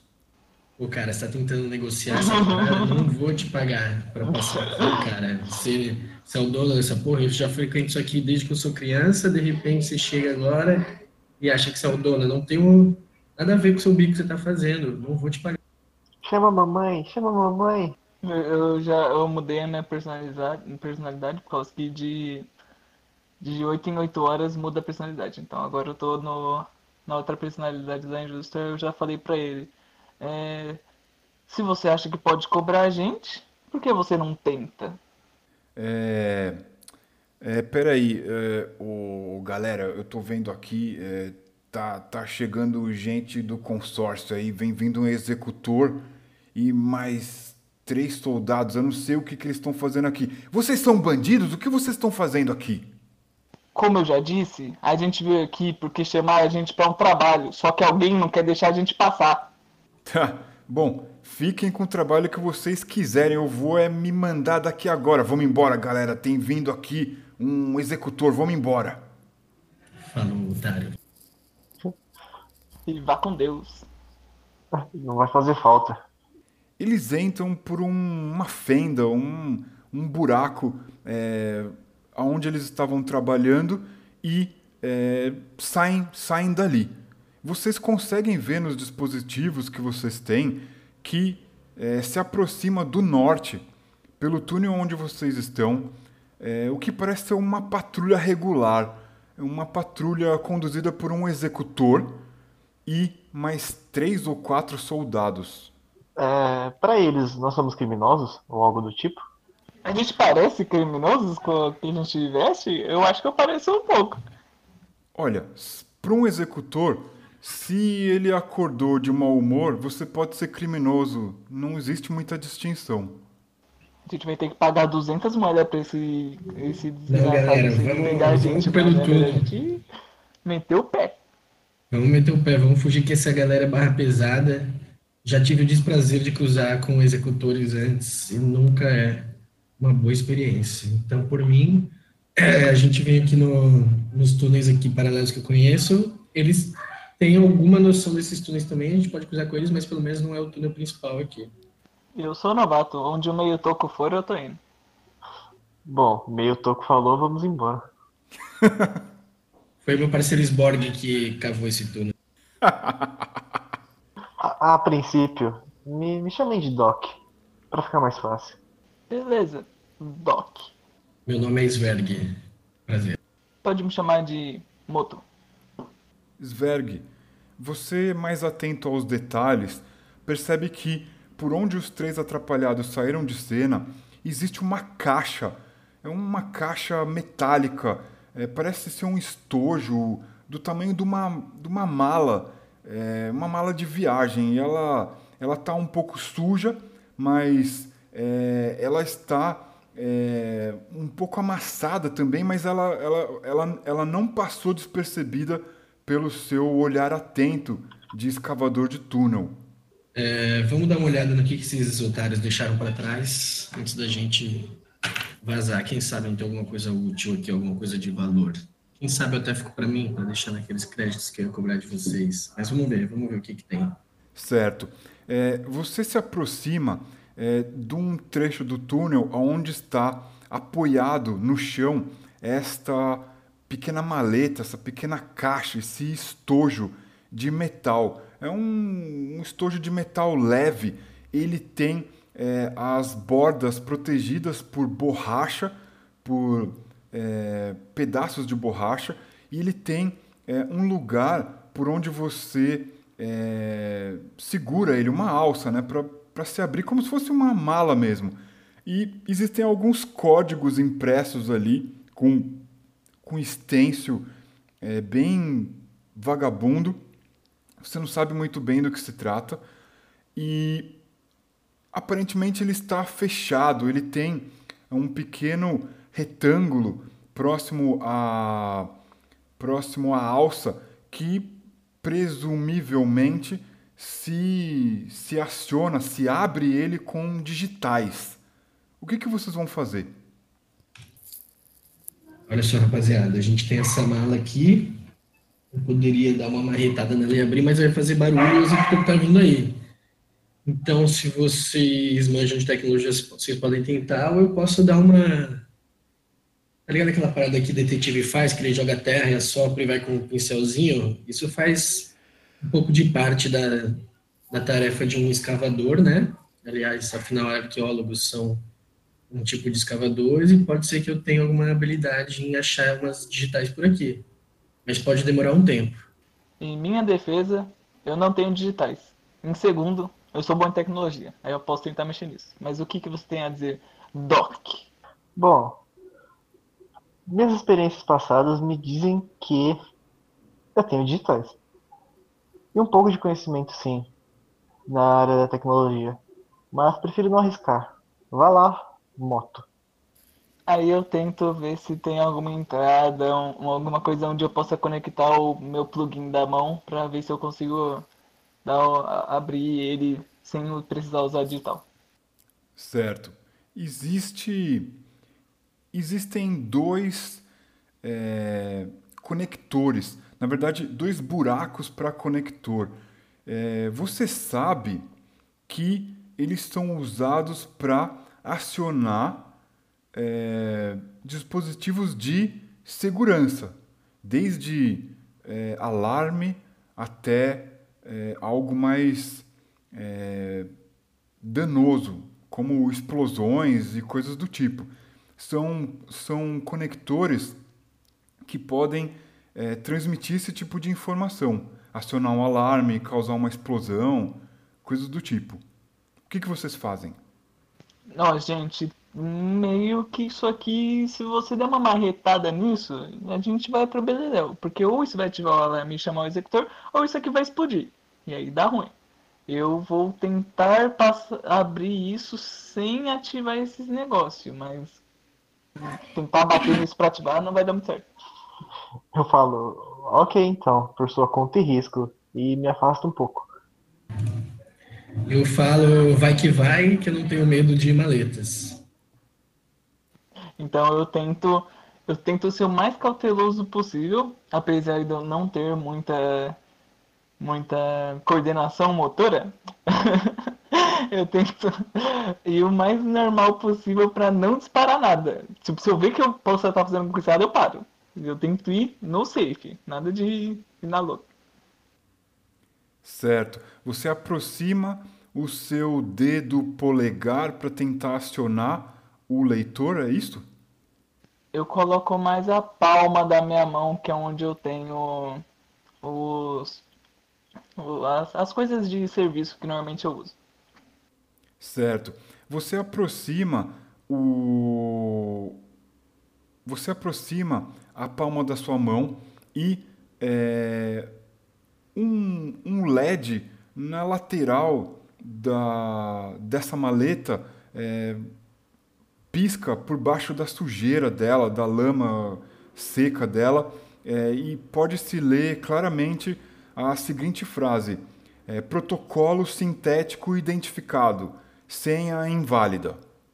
Oh, gente, deu ruim aqui. A primeira tentativa deu senha inválida. Ah, coloque isso na bolsa e leve conosco. Em algum momento conseguiremos abri-la. Vamos que o executor está se aproximando.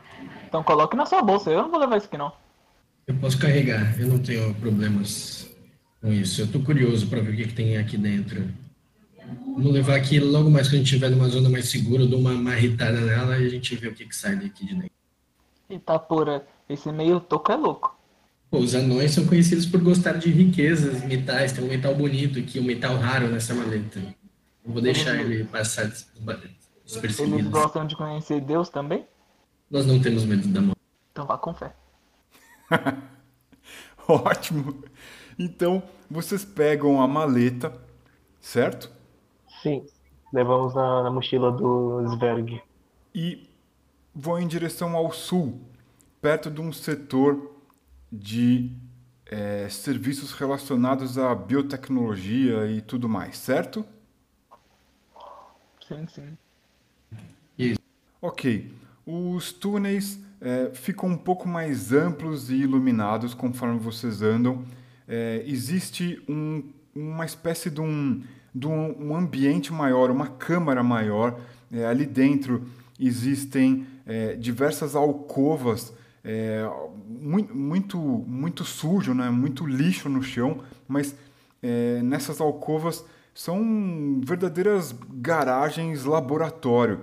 E é, existe um vai e vem de robôs, é, robôs que mais parecem geladeiras, fogões e caixa de sapato andando de um lado para o outro não se vêem, é, aparentemente não se vêem humanos aí.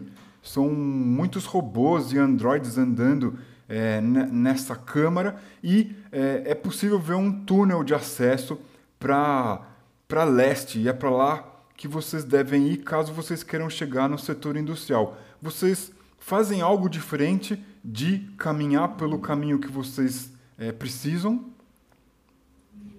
Cara, eu acho que aqui tá complicado de passar andando. Se a gente pudesse aí usar os nossos experts em tecnologia para entrar dentro de um veículo desses que está aqui de canto, ver se a gente não passa desapercebido ali, seria bom. Como é que vocês estão aí de tecnologia? Vocês acham que vocês são capazes de fazer uma coisa dessa?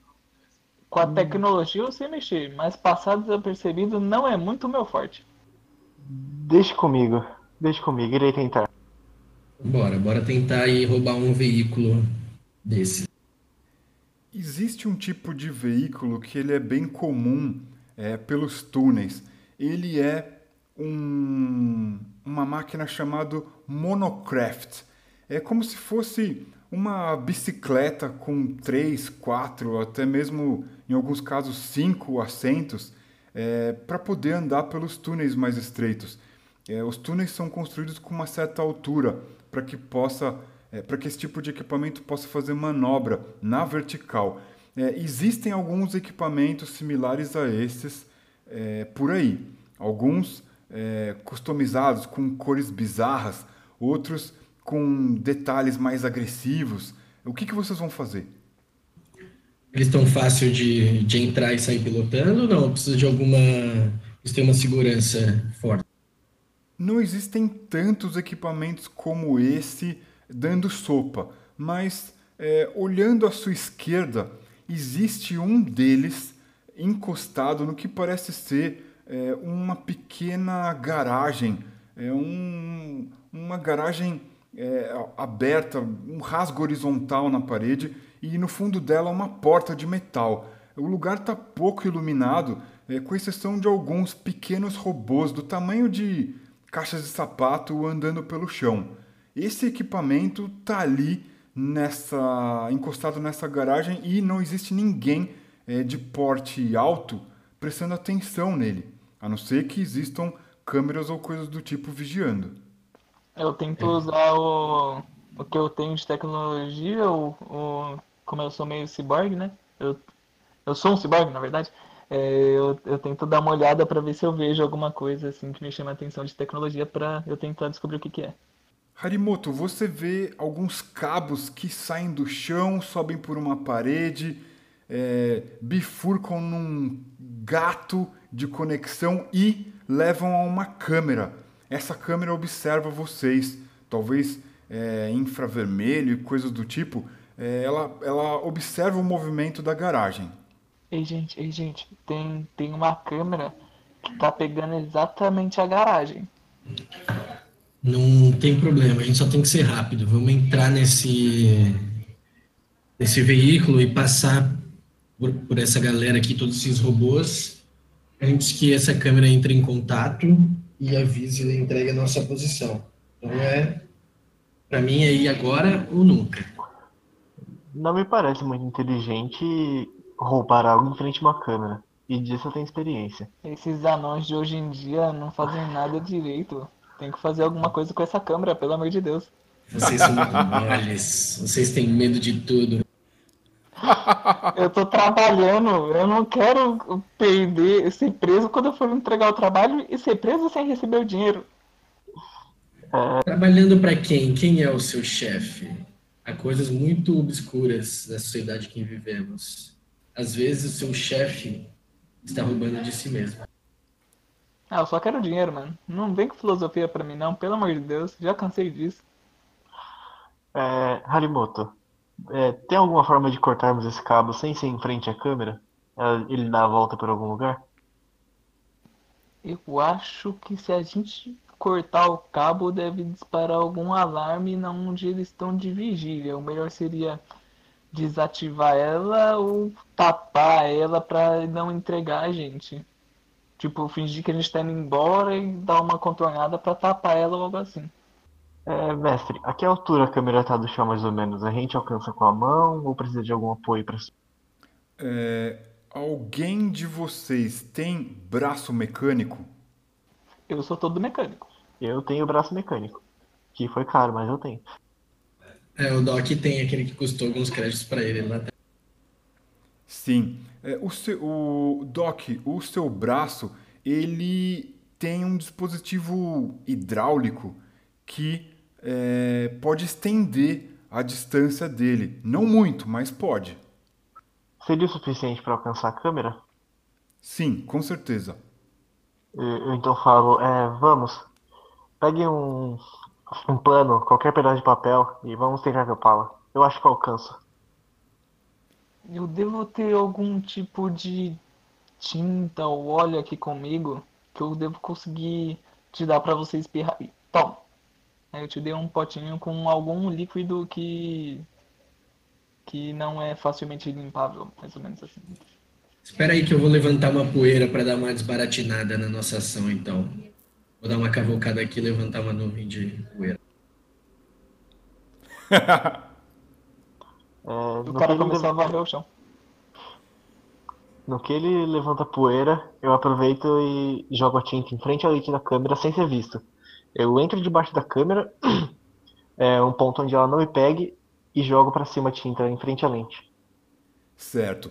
Você faz isso sem problema. Aparentemente o plano de vocês deu certo. Se alguém percebeu do outro lado, vocês não têm como saber.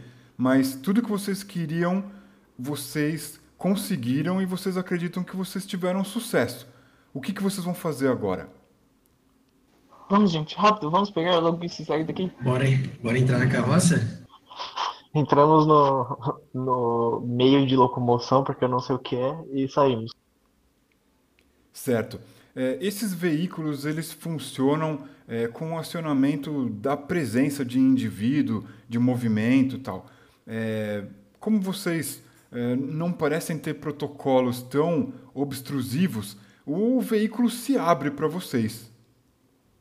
Hum, GG, eu sento no banco de trás. quanta tecnologia. Eu sento no motorista. Doc, Vem, meio toco, entre logo.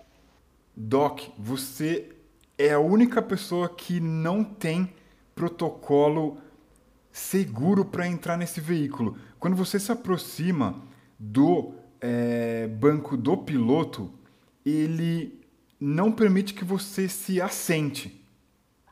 Ai, ai, ai, viu? Ô, Moto, você sabe dirigir? Ô, porra, Doc. Vai, vai logo pra trás, vai, deixa que eu dirijo.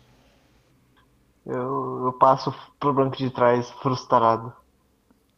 Certo. O banco de trás não tem dispositivo de detecção de protocolo. Talvez seu, o seu antepassado, os seus antecedentes criminosos tenham impedido a máquina de funcionar é, normalmente. Mas você consegue se sentar atrás sem problema.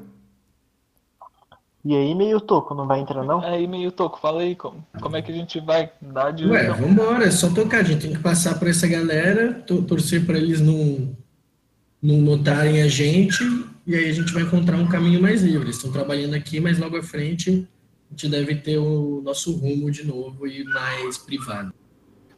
Beleza, então. Mas não confia na minha coordenação, porque nem eu confio nela. Bora que bora. Eu piso no acelerador e a gente vai que vai. Meio. E bate na meio- parede. Meio. Tem- meio tem um- zag, mas. Eu tenho uma certa intimidade com essas máquinas, elas não são as coisas mais difíceis de se pilotar. Mexer o braço também não era difícil, mas eu não consigo mexer muito bem. A gente vai ter que confiar em você, não é mesmo? Segunda vez que eu confio em ti. tá fazendo conta. Hum, E eu saio dirigindo, não vendo muito bem, mas a gente vai indo. Eu tento dirigir o mais reto possível, sem bater em nada, e a gente vai aonde o meio topo fala pra gente ir. Certo. Esse veículo, ele força vocês a sentarem numa posição bem reclinada, quase deitada. É, e ele, a- os dispositivos né, de segurança do, do veículo, eles, eles informam que a altura segura para conduzir esse veículo é 2 a 3 metros de altura. Portanto, ele é um veículo que tem é, o teto baixo, vocês conseguem andar pelos dutos, pelos túneis que dão acesso ao setor industrial e com a vantagem de é, não serem identificados visualmente. Talvez esse veículo, inclusive, tenha é, dispositivos para é, despistar é, traços digitais ou coisas do tipo. Achei muito confortável. Acho que eu vou querer um desse pra casa. E eu que sou anão, tô tranquilão aqui, é primeira classe pra mim.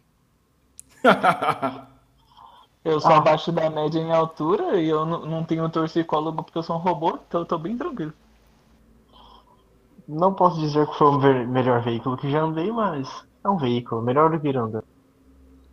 Doc, você tem olhos de águia. Você vê que é, por esse amplo, por essa ampla câmara que vocês cruzam agora com o Monocraft, você vê alguns indivíduos muito suspeitos. Eles sim são humanos. O movimento deles é nitidamente humano, diferente do movimento robótico e é, sintético dos androides e robôs aí embaixo.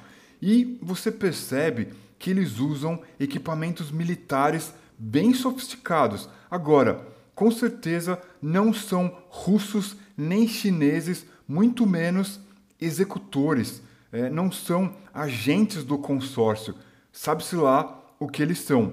Você não conseguiu deixar de reparar. É, nada, nada disso é, sumiu da sua percepção. Eles estão andando por baixo de vocês aí, entre os robôs deste amplo salão, dessa ampla câmara que vocês estão cruzando com o Monocraft. Eu não reconheço de onde eles são, tipo, se eles são americanos que nem eu, não reconheço de onde eles são, certo? Não, eles têm a pele parda é, e meio suja e são, in- são indivíduos bem musculosos, são pessoas é, bem com treinamento, talvez, é, algo físico robusto. Eu, eu viro para os dois da frente, me levanto do banco de trás que estava deitado e falei: tomem cuidado, mas aqueles caras ali não me parecem gente boa. É, eu prefiro as máquinas do que os homens. Vamos evitar eles mesmo. Eu prefiro não ter contato com ninguém. Todo mundo é chato. Me deixem em paz. Só vamos. Nós três tá bom. É, vocês deixaram a mala em que é, assento? Aonde está a mala? No colo do meio toco. Perfeito. Com... Perfeito. Vocês conduzem o veículo ao leste e depois fazem um cotovelo ao sul, bem brusco. É, o equipamento viaja 2 metros de altura pelos túneis escuros, mas ele tem é, dispositivos para iluminar os túneis a uma longa distância. Os túneis estão vazios, com exceção é, de insetos e de um ou outro robô aqui e ali. Vocês passam por um, um buraco, uma alcova, uma escavação à esquerda do túnel, onde existiam alguns robôs lá embaixo trabalhando e vocês chegam então é, a um. Aliás, vocês enxergam ah, na frente de vocês, em, em direção onde vocês estão seguindo, um rasgo horizontal muito grande, de mais ou menos é, três andares de altura. Portanto, vocês chegam a uma garagem que parece um hangar com três andares de altura, todo feito, construído no concreto, com ferro para todos os cantos equipamentos de escavação, é, equipamentos para é, retirar detritos, esteiras e é, lagartas para fazer essas máquinas andarem por territórios mais hostis, terrenos mais hostis, por todos os lados. Vocês chegaram à garagem do setor industrial. Drones voam daqui para lá, de lá para cá. É, vocês veem é, pequenos robôs fazendo reparos ness- nesses equipamentos enormes, sujos de lama e de pó.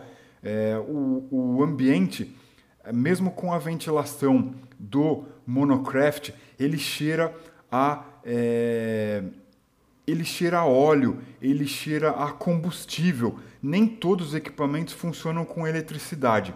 O lugar está bem iluminado para uma garagem. O que, que vocês fazem?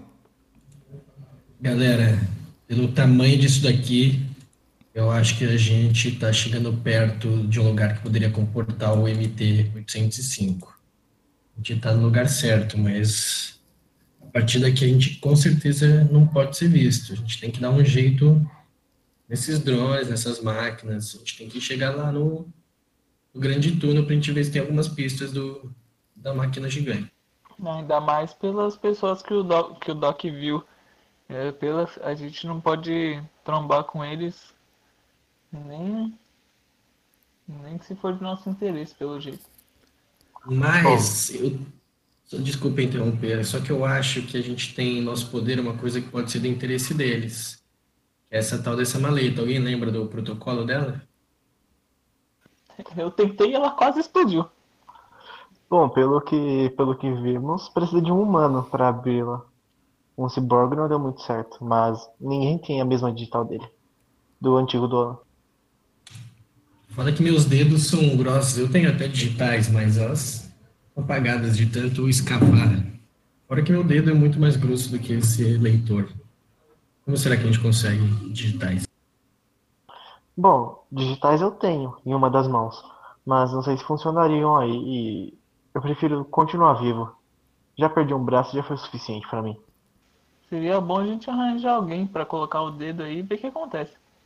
E se a gente forçasse uma explosão nessa mala, matando também todos esses drones, esses, esses... A explosão pode fazer essas... desabar e pode chamar muita atenção. Não, mas Bom, aqui chama atenção sim, mas é uma construção grande, que é para suportar o MR-805. Eu acho que ela aguenta uma, uma explosão. Se vocês forem, eu vou. Eu tô meio na dúvida. Se vocês forem, eu vou, só que meio atrás, assim, recuado. Quais outras opções nós temos? Vocês podem tentar passar desapercebido. Eu já não sou muito bom nisso. É, se explodirmos a mala, podemos chamar a atenção deles para um lado e passarmos despercebidos. Ah, até você conseguiria, Moto. Eu imaginei isso também, mas como vocês vão explodir a mala de um lado que vocês não estejam? É, ah não, você faz escavações, certo? Não tem nenhum, nenhum explosivo com você? É, por sorte, eu sempre ando com alguns explosivos. Quantos créditos isso vai me custar, mestre? São 500 créditos por um punhado de explosivos. Um punhado é suficiente para quantas bombas, vamos dizer assim? Cara, com esse punhado você conseguiria implodir é, o, boa parte do térreo dessa garagem por onde o veículo de vocês agora está é, passeando. Mas sobra para depois? Será que eu posso contar com, com ela depois? Não. Sim, para uma pequena implosão sobra. Galera, então eu tenho um plano aqui, eu tenho um explosivo, mas não vai ser bonito, não vai ser silencioso. Eu não sou bonito andando e tô andando. Vamos logo com isso. Quanto mais chamarmos a atenção, melhor. Temos um cara que não sabe andar. Eu tenho uma técnica fácil para resolver isso. Eu vou amarrar o explosivo em um pedaço de metal e um pedaço de rocha que eu tenho aqui e tacar lá. Quando eu fizer a faísca lá do outro lado, lá vai explodir as atenções vão ser viradas para lá e a gente vai poder passar por trás. Por mim, perfeito. Assim espero que aconteça. Não nos acertando. Então, vou preparar a bomba aqui e vou tacar. Certo. É, você tem os explosivos com você. Eles são, eles são pequenos, mas eles são. A química deles é muito potente. Então, o que, que você vai fazer exatamente? O veículo está dando zero dentro da garagem, é, no andar térreo. O que, que você vai fazer, Sverg? O veículo está atrás, atrás da gente, é isso? Dando zerinho ali. Vocês desceram do veículo ou vocês ainda estão dentro do veículo? Não, vou descer do veículo para atacar manualmente. Eu vou dar uma, uma bomba um pouco rudimentar. Eu preciso fazer isso fisicamente. Eu não consigo fazer ela explodir lá com tecnologia. Eu vou descer do veículo também porque é mais fácil passar com um corpo menor do que um carro, sem ser percebido. Certo. Eu vou, vou quebrar as regras aqui. Eu vou, eu vou até o chat e vou jogar um D6 Conforme o valor que eu tirar nesse lançamento, é, a gente vai descobrir quanta carga de energia tem ainda no veículo. Portanto, com um ou dois, o veículo desliga após o desembarque de vocês e é, 3, 4, 5 ou 6, ele ainda tem energia proporcional ao valor, certo? Beleza. Putz, Xiii! É rir pra não chorar, né, gente? Caramba, mano, aí fica difícil.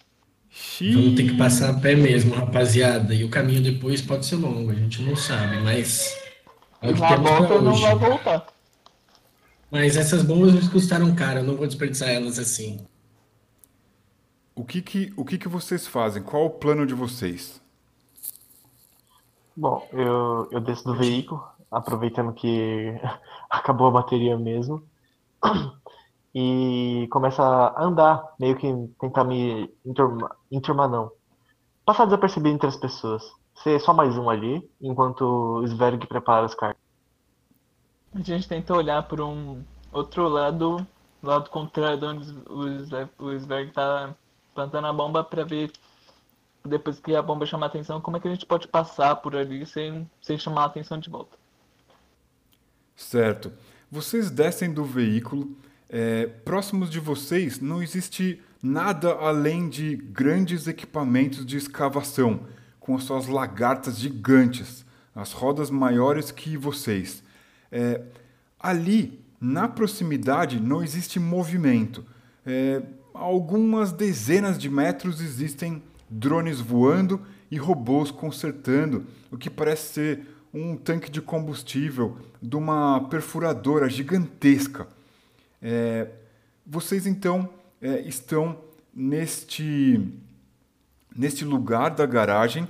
É, me expliquem o, o que, que, vocês, o que, que vocês vão fazer exatamente. Ó, eu tô com uma suspeita que essa máquina é o MR800, MT805. Então talvez a gente tenha que explodir o lado oposto ao que essas máquinas estão trabalhando ali, consertando esse. Eu fico olhando em volta para ver se eu encontro alguma máquina grande o suficiente, parecida com o MT que estava dizendo na descrição do, do trabalho. Mas ao mesmo tempo eu fico esperto para caso alguém apareça e veja o Sberg fazendo a, a explosiva. Eu fico olhando pra ver se, se eu vejo algum local onde ele onde poderia estar a máquina ou se aquela máquina que eles estão consertando é ela. E, enquanto isso eu olho pra como a gente poderia passar para esses locais onde eu estou procurando. Certo. É, Vocês, é, Harimoto e Doc, vocês estão ali andando pelo perímetro e tal, quando um drone um pouco maior que uma caixa de pizza para no ar, observando vocês. E vocês conseguem perceber que além dele, não existem só robôs trabalhando naquele equipamento de perfuração grande. Parece que existem três humanoides trabalhando ali. É, não são robôs nem androides, talvez sejam humanos ou mutantes. O que, que vocês vão fazer? Ele se pareceu com o que encontramos na entrada do túnel, que, ba- que barrou a gente? Não, é, são figuras mais musculosas. Elas usam roupas é, meio acinzentadas, com uma, uma espécie de uma camuflagem digital. Esse Eu- drone parece que vai. O que, que ele parece que vai fazer quando ele olha pra gente? Quando a gente olha pra ele, ele olha pra gente. Ele deve estar escaneando vocês com os seus sensores. Vocês reparam que aquelas três figuras que estão ali com os braços erguidos acima da cabeça, parafusando, desparafusando, montando e desmontando, aquela enorme é, perfuradora, eles têm vários equipamentos ao redor deles, equipamentos bem rústicos e algumas caixas de metal Ah, alguma das caixas parecem com o que a gente tem? A gente, com o que a gente pegou? Sim, você, Doc, repara nesse detalhe. São caixas similares a que vocês pegaram. Ei, olhem, Parece com uma das caixas que nós temos. Talvez consigamos abri-la de alguma forma. Enquanto o Doc tá falando, eu tento ficar na frente dele e entre ele e o robô pro robô não escanear muito bem o Doc. Boa. Sverg, o que, que você tá fazendo? Cara, eu terminei de armar a bomba aqui. Também vi que a caixa são parecidas. As caixas são parecidas. E é isso, a gente pode usar tanto como moeda de troca ou partir para a explosão. Tá tudo na nossa mão.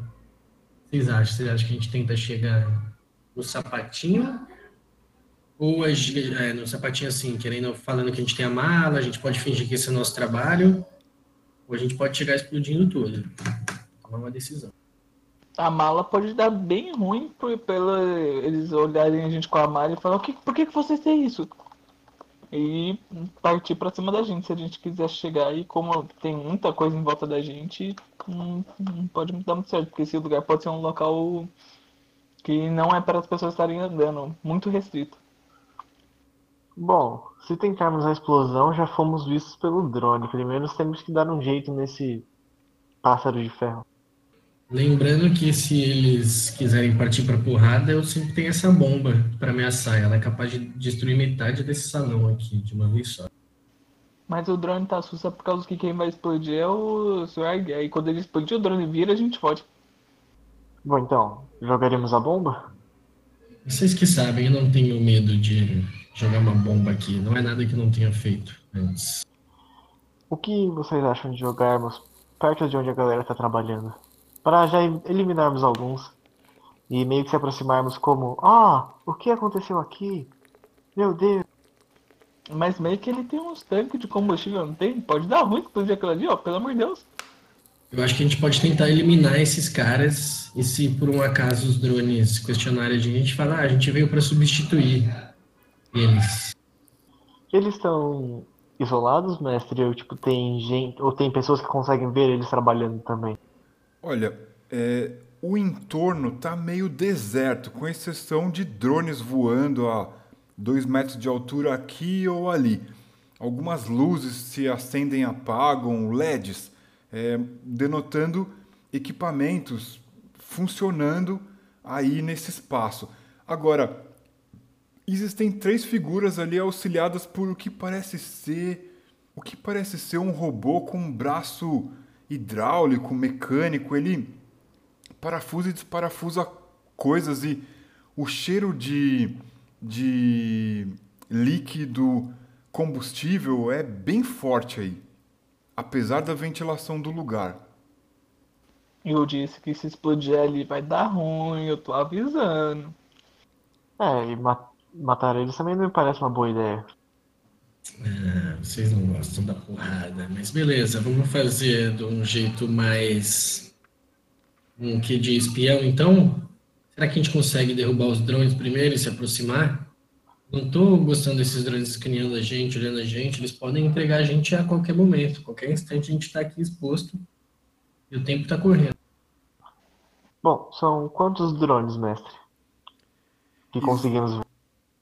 existe uma caixa de pizza cinza observando vocês. Ela tem LEDs verdes e ela faz barulhos que lembram uma impressora matricial funcionando.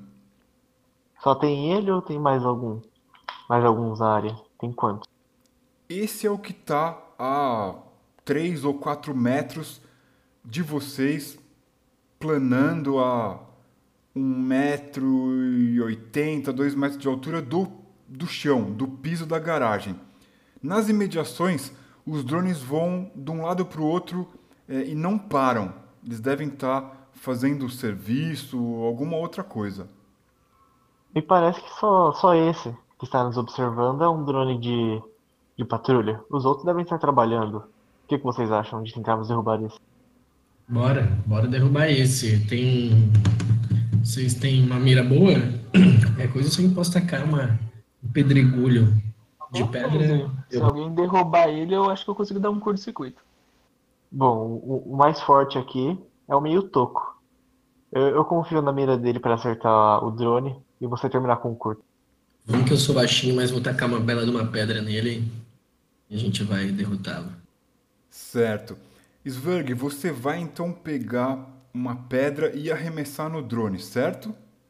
Certo. Bem rudimentar, né? Um, um espião de primeira classe, mas sim. então, ó, é, exclamação 3D6 aí no chat e você vai adicionar ao valor mais um, porque você tem 4 de agilidade. A dificuldade é 12. O objeto está planando no mesmo lugar. Vamos lá, vou jogar. E aí eu adiciono mais Ah, um, Merda. mais um 11. Por um. Por um. Na trave! Você, você arremessa a pedra, ela bate no que parece ser uma antena bem flexível do drone, mas ele não, não foi atingido propriamente. Passou bem próximo. A pedra cai e uma das figuras começa a procurar nas imediações de onde veio o barulho. O que, que vocês fazem? Joga bomba, joga bomba, joga bomba e sai correndo. É... Cara, não sei, não sei muito bem o que fazer aqui. Time, eu acho que eu vou ser, acho que eu vou tacar a bomba e falar, oi, esse é meu cartão de boas-vindas. Vamos, vamos destruir tudo mesmo. Joga perto dos combustíveis. Eu acho que é isso, vou tacar a bomba na direção deles e vou pro tudo ou nada. Vou eliminar todo tipo de ser vivo ou eletrônico que tá aqui na região. Certo. É, quanto, quanto dos explosivos você usa? O suficiente para cobrir é, uma área de quantos metros quadrados aproximadamente? Só para a gente ter ideia do tamanho do estrago. Cara, eu imagino que vai cobrir uma área tipo uma granada, uns 5 metros quadrados, uns 8 metros quadrados, não sei, tipo um, uma explosão bem forte. Acho que num raio no chão, ela, ela pega ali uns 6 metros. Certo. É, o- os explosivos eles parecem aqueles, sabe aqueles canudinhos de alcaçuz? Sei sim, é esse mesmo. Esse é bom. Tem até gosto doce esse explosivo. Você tira, tira um assim com a boca, é, é, rasga um, um explosivo do outro, ele- eles vêm grudados como se fossem fitas e você pode arremessar. O que, que você vai fazer? Eu vou arremessar, falando, e aí rapaziada, e depois vou correr. Se eu arremessar bem, eu vou correr para trás do veículo que acabou a bateria ali, para dar uma protegida para não vir nenhum estilhaço. Farei o mesmo. Na, na real, já tô correndo pra trás do carro. Eu tento ir pra frente e me esconder em alguma coisa onde tenha alguma coisa próxima do robô. certo. Então, é com você. É com você, Sverg. Capricha no 3D6, sendo que você tem mais um. E a dificuldade é 13. Vai lá. Uh, bora! em cima.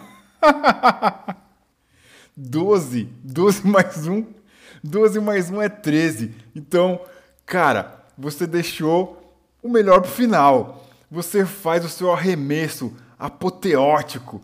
O, o seu explosivo em câmera lenta vai lentamente se aproximando daquela área onde tem aquelas três figuras, o seu robô de braço hidráulico e mais várias caixas de sapato pelo chão e subitamente aquilo explode. Aquilo ali vai causar, joga aí no chat, 6d6 de dano naquela área. Então, vamos ver. Sem ajuste, joga aí 6d6 no chat. Vamos ver.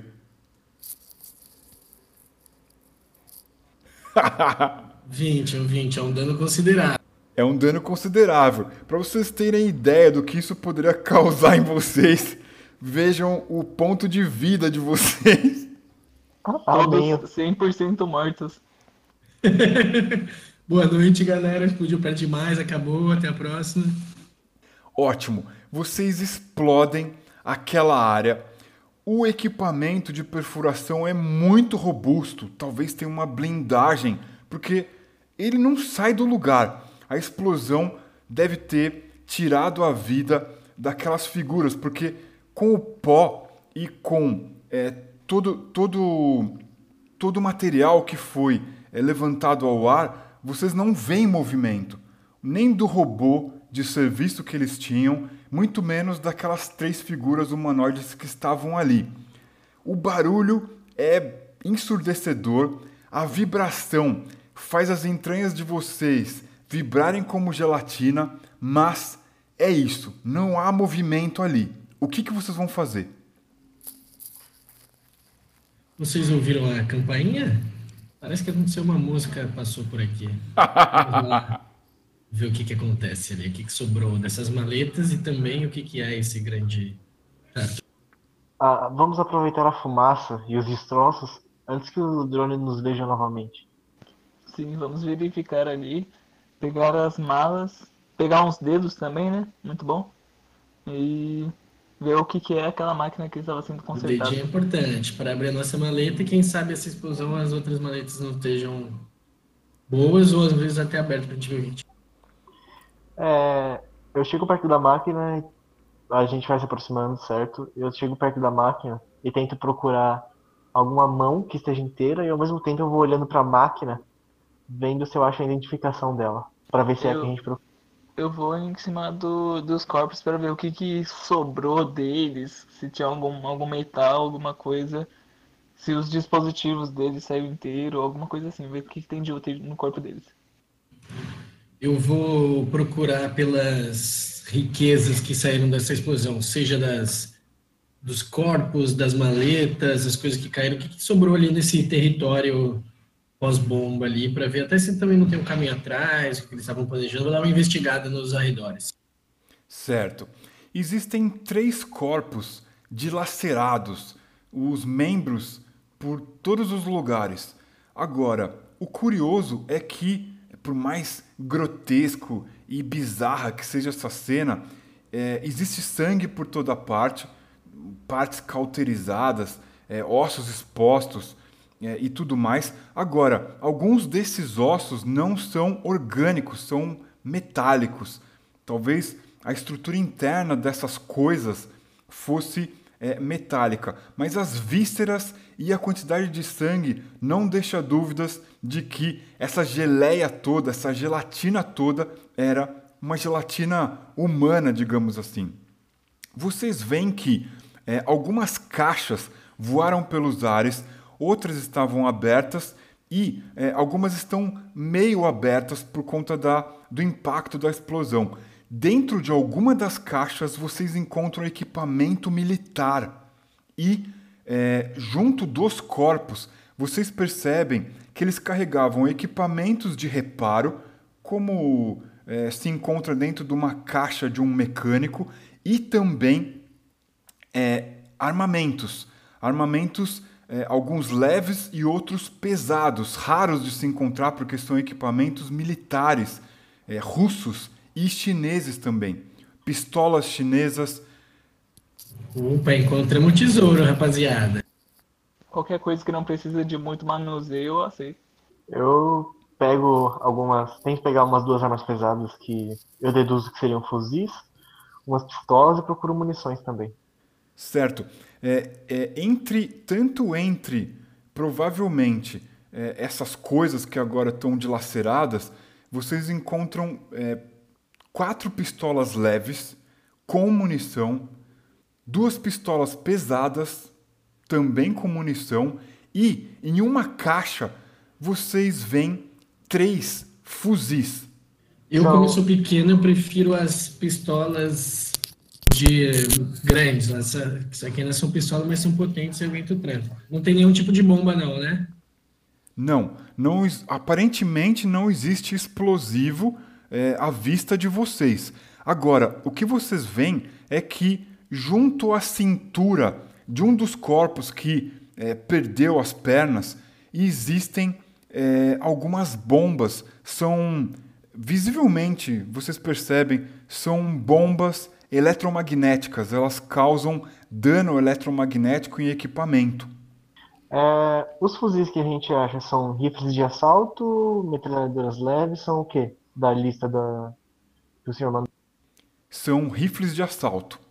Eu pego um e duas pistolas leves. Eu pego um rifle de assalto, uma pistola pesada e uma pistola leve. Eu vou pegar duas pistolas pesadas e as bombas eletromagnéticas, que eu já vi, elas custam muito caro no mercado. Aí, gente, assim, só tenho duas pistolas pesadas. Três Ah, rifles tá, eu achei e quatro mais. pistolas leves. Eu peguei duas pistolas leves, tem duas leves. Eu peguei uma tem leve mais- e Não, uma então pesada. uma leve e as bombas. Sobrou um rifle. Não, o rifle é muito grande pro meu corpo. Eu Eu não- levo o rifle então. Ele vai Tá prejudicar a minha agilidade. Já fui à guerra, me... já fui à guerra mesmo. Leva, leva dois, leva dois rifles, eu levo um. Eu levo três pistolas leves e um rifle. Você leva. E o anão leva as duas pistolas pesadas e uma leve. Show. Ótimo. Vocês, é, agora que os ouvidos começam a voltar a perceber é, o que acontece, vocês percebem uma, uma sirene é, meio abafada é, em cima de vocês. Vocês olham para cima e existe o ventre dessa grande coisa que é a máquina perfuradora, com uma blindagem muito espessa e essa, essa explosão talvez não tenha é, feito nenhum arranhão nessa máquina. É, imaginem que essa máquina, é, esse ventre dessa máquina, tenha que descer, se escorar terra dentro. Então, essa explosão talvez não tenha causado dano, mas é, essa, essa sirene abafada, essas luzes é, que giram é, e, e- e piscam em cores diferentes, talvez sejam dispositivos de segurança dessa grande máquina perfuradora. O que, que vocês vão fazer? É, só uma pergunta antes, mestre. É, quantos de munição mais ou menos achamos para cada tipo de arma? Ou questão de munição não vai ter? Ah, é, vocês encontram dois, do- do- dois pentes para cada, para cada tipo de equipamento, não mais que isso. Certo. Só para me anotar aqui mesmo. E continuando, eu começo a procurar na máquina algum tipo de identificação para ver se é a máquina que a gente procurar. Eu Certo. olho pra ver se eu acho o, o hardware da máquina pra eu ver se eu consigo a- achar mais alguma informação sobre. uma- alguma informação mais fácil de se pegar. É, eu, eu vou tentar dar uma observada nessa máquina, ver se dá pra gente entrar, porque eu tô realmente achando que ela é o nosso grande objetivo, e se a gente conseguir entrar e pegar o, a cabeça dela, vamos dizer assim, eu acho que a gente vai descolar uma bela de uma grana. Pagar meus explosivos que eu gastei aqui, ganhar um dinheirinho pra curtir a noite e ainda sair com uma arma de presente. Certo. É, existe o que parece ser uma escada de serviço é, acoplada ao eixo de uma das rodas enormes desta é, máquina. E é, no final dessa escada parece ter uma escotilha que abre, é, talvez dê acesso ao interior dessa, dessa máquina. É, vocês veem é, que o, os, o pneu chamuscado, esse enorme pneu chamuscado da, da máquina, talvez seja só um pneu para movimentar a máquina ao local de trabalho dela. Ela tem é, al- alguns códigos, algumas é, diretrizes, alguns protocolos. Afinal de contas, esses equipamentos têm que servir precisamente uns aos outros. Vocês veem o código MT805 nesses pneus. O que, que vocês vão fazer? Tentar achar algo que, como eu disse, o hardware disso pra eu comprovar que a gente achou ele e levou o que é de mais importante dele, o hardware, a memória, essas coisinhas. Eu tento procurar alguma chave que eles estavam usando para parafusar e vou em busca do, do coração da coisa, digamos assim, que seria o processador ou o armazenamento de memória dele. Certo. Eu vou tentar procurar algum ponto fraco para ver se tem mais alguma coisa que minhas bombas possam fazer, apesar de que eu acho difícil. Sim. É, o, o, o, esse equipamento ele é muito robusto. É, vocês teriam o, o explosivo suficiente para dar cabo desse equipamento, mas provavelmente inutilizariam ele. O, o jeito que vocês estão encontrando de acessar o ventre, o interior dessa máquina, é essa pequena escotilha no canto direito, na roda dianteira da máquina. É, não existe mais nenhuma outra entrada é, no ventre da máquina visível. Se existe uma entrada por cima, vocês não estão vendo. É, com as chaves que eles estavam usando, a gente não consegue abrir a máquina? Próximo ao robô que foi destruído pela explosão, existe uma espécie de uma chave de fenda com uma boca toda diferente. Talvez isso seja uma chave. Pelos olhos do Sverg, com certeza se trata de uma chave. Eu não tenho muito Ah, conhecimento, é. Então eu pego e levo pro Sberg e falo, Tó, tente pegar alguma coisa que comprove que matamos a criatura. Então é isso, eu vou pegar a chave. Essa chave de fato parece uma chave desse tipo de maquinário que eu já cruzei algumas vezes na minha vida. Vou tentar abrir. Vamos tentar entrar nesse maquinário. Eu fico olhando em volta pra ver se se chega alguma coisa ou me parece que está vindo alguma coisa. Nada, nada parece se mover próximo de vocês, embora você veja, ou melhor, você ouça o zunido de drones ocupados aqui e ali. É uma garagem bem grande e funda. Vocês estão é, longe do rasgo por onde vocês entraram nela. E tudo que vocês ouvem é isso: zunido de drones trabalhando. Próximo de vocês não existe mais barulho algum.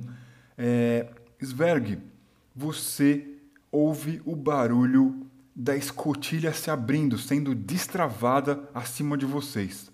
Opa, que bom. Vou entrar e vamos ver qual que está acontecendo. Eu vou ficar ali de, de Eu, canto. eu pego o fuzil com o pente carregado e já começo a mirar na escotilha. Certo. Subitamente, através da porta da escotilha aberta, cai em direção ao chão uma bola de metal. Ela deve ter mais ou menos um metro de diâmetro. Ela é uma bola que cai pesadamente no chão. O estrondo que ela faz treme o chão. O concreto embaixo dela parte e, rapidamente, por buracos, começam a se projetar o que parecem ser braços, é, garras, talvez é, pinças.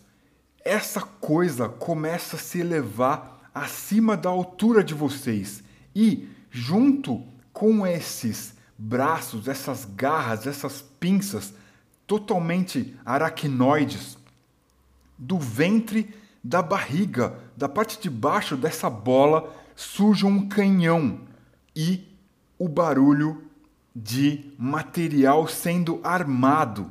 O que, que vocês vão fazer? É, rápido, uma granada de PEN, que é o pulso eletromagnético, deve funcionar nela. Harimoto, se afaste. Vamos Eu de de todo tropeçando pra, pra bem longe dele. Que eu não gostaria de ser atingido pela granada de PEN. Finalmente uma ação. Vamos destruir esse chefão. Certo. Vocês então, com exceção do Doc, correm para que direção? Bom, eu eu não atiro, mas continuo me afastando para trás lentamente. Como fui do exército, eu tenho uma boa pose para segurar um fuzil.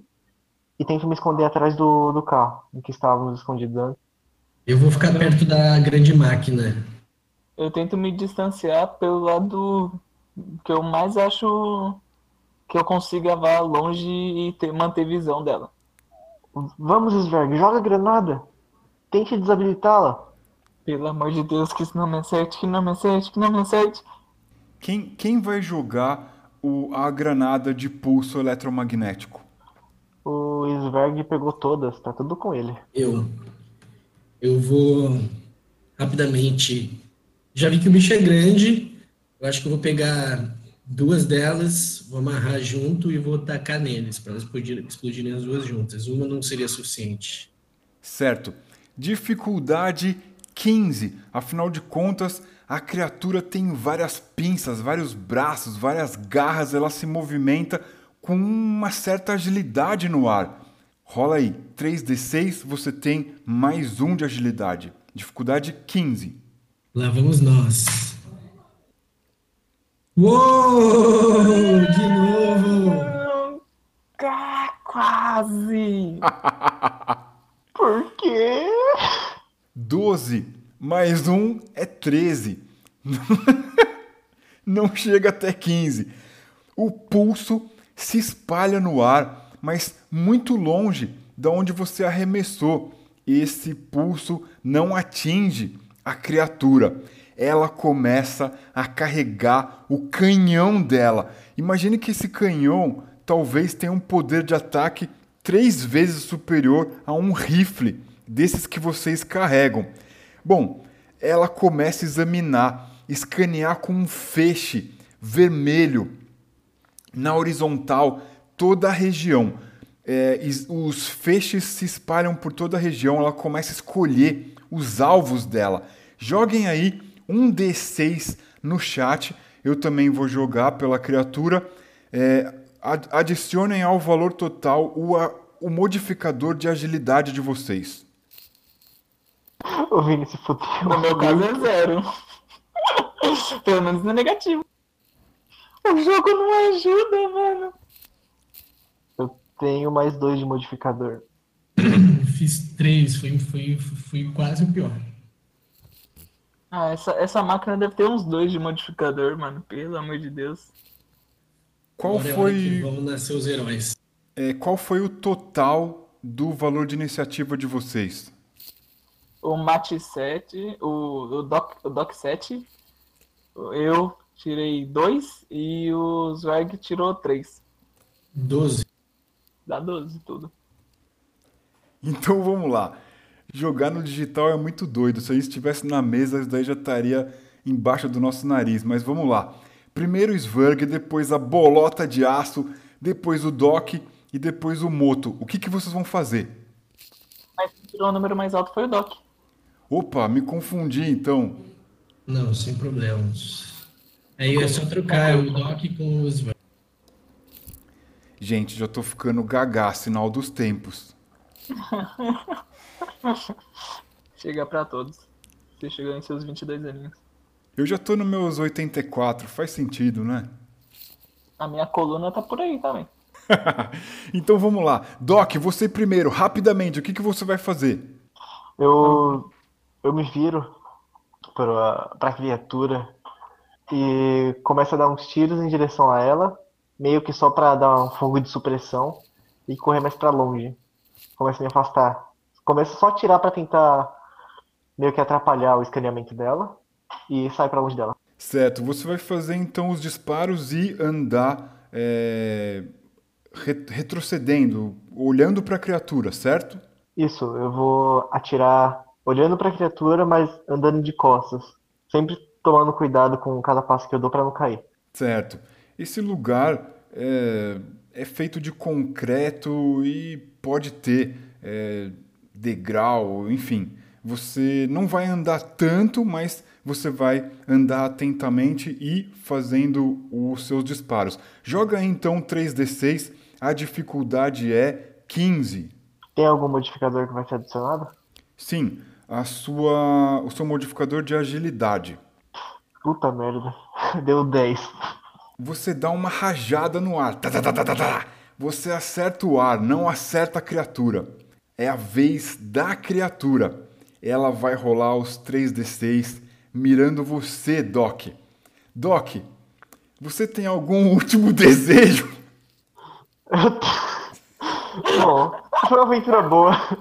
Valeu a pena morrer pra essa aranha gigante aí. Não, Doc! Tira três, tira três, tira três, tira três, tira três, tira. Doc, Vamos, vamos lá. Vamos ver aqui. Você tem, você tem defesa, você tem defesa 12. A criatura tem mais dois para fazer o disparo do canhão dela. Então, você quer que eu jogue ou você quer que os seus companheiros joguem? E o menor resultado dos seus companheiros é que vai ser o disparo da criatura. O que, que você prefere? Ai, meu Deus. Joga os dois. Vai lá, Sverg e Harimoto. Chesque de Chesque. Que tem que jogar o quê? Quantos, quantos D6? 3d6. 22. Você tem que jogar 3d6 cada um. O menor resultado é como se fosse o lançamento do Doc. Vou tirar aquele 18 bonito pra você, hein, Doc? Vou tirar três aqui, só pra salvar. Por favor. Eu sou tão jovem. Sete. Sete foi ok. vai. Cinco! Meu Gente, pai, salvei na lata aqui, ó. Eu joguei uma pedra, eu joguei uma pedra na cabeça desse bicho, tá? Você me deu só a vida, meu. Ai, que Ai, incrível. caraca, mano, que Eu situação! dois um na- minha rolagem, mano. Dois. Não foi um, não. Foi dois um. Bom, é, o menor número foi 5, mais 2, 7. Então o 7 não atinge a defesa do Doc, que é 12. Portanto, o canhão atinge o concreto. O disparo faz um rombo do tamanho de uma bacia no chão. Não atinge você. É o próximo agora. Quem é o próximo? Acho que é o. Swag. Cara, eu tive uma. Uma ideia. Pode ser um pouco arriscado. Mas eu posso lurar o canhão, eu tô perto da grande máquina. Eu posso atrair o olhar dele para ver se ele atira na grande máquina, entendeu? O meio toco tá naquela. Eu, eu vou, né? Eu vou abrir essa máquina. Ver eu não abrir essa máquina. Pô, meio toco quer muito morrer, É mano. isso, a gente precisa levar essa, a gente precisa provar que a gente pegou, teve contato com essa máquina, levou a Você não cabeça dela. entende que se você morrer, você não prova nada? Eu já falei que os anões são mercenários e não têm medo de morrer, assim. Eu só quero meu ouro, saber o que está por trás disso. Você deve Nossa, amiga, você tem vindo do. Islã. Dito que quer ser homem-bomba. Sverg, é com você. O que, que você faz? Cara, eu vou dar um tiro na máquina, tanto para destruir ela, quanto meio que, tipo, pode não destruir, só se eu der muita sorte. Mas meio que para chamar a atenção dela e tirar a atenção do meu amigo Doc, que estava passando por uma, uma enrascada.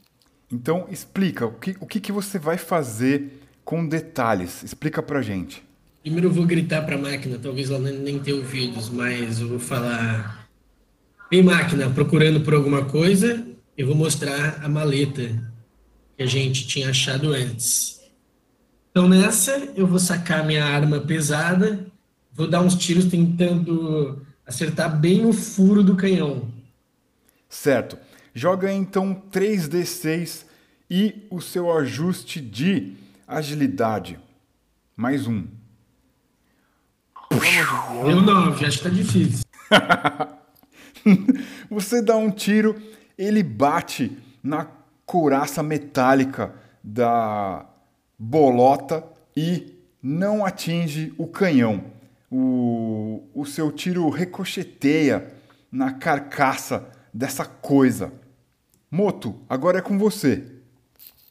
Eu, eu pego meu rifle de assalto, tento ficar perto de alguma coisa que eu consiga me esconder atrás, mas eu fico do lado disso, me deito, apoio a arma no chão para ter uma precisão melhor e tento atirar nas dobradiças da parte de baixo do corpo da máquina.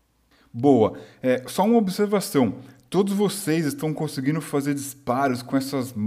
essas estão conseguindo fazer disparos com essas é, armas pesadas porque vocês têm força para isso, tá? Sim, precisa ter quatro de força, né? Beleza. Ótimo. Então vai lá, Harimoto, faça aí o seu tiro preciso nas dobradiças da criatura. Faz sua mágica aí, pelo amor de Deus, que eu tentei atrair a atenção. Chesque. Mas acho que é 15 que tem que passar, né? tem, que, Tem que tirar. Tá difícil, mano. Tem que tirar 15, cara. Você tirou 13. Foi, foi quase lá. Ok. Segundo round do conflito. Doc, você abre. Você abre alas para o próximo round. Doc, o que, que você vai fazer? Eu, com medo de tomar um tiro daquele pequeno canhão da máquina, procuro algum lugar para me esconder. Meio que um, uma parede bem grossa, ou atrás de alguma cabana, alguma, algum tipo de casa que existe ali. E efetuar alguns disparos, meio que de canto, sem colocar a cara inteira. Para sua sorte, existe uma parede de ferro e concreto alguns metros, de modo que você conseguiria correr para lá e também atirar. O que, que você faz? Eu prefiro só correr mesmo, não, não vou atirar, não vou dar as caras. Eu vou, vou correr para ela e vou ficar escondido atrás dela. Você fica escondido observando a criatura ou totalmente escondido? Eu meio que sento, encosto, me encosto na parede com as costas e fico agachado bem no canto, para que ela não tenha nenhuma visão de mim. Certo. Beleza. É, chegou então a vez da bola, a coisa aracnoide, metálica, com um canhão no seu ventre. Você consegue então, Doc, correr para lá tranquilo. É a vez da bola.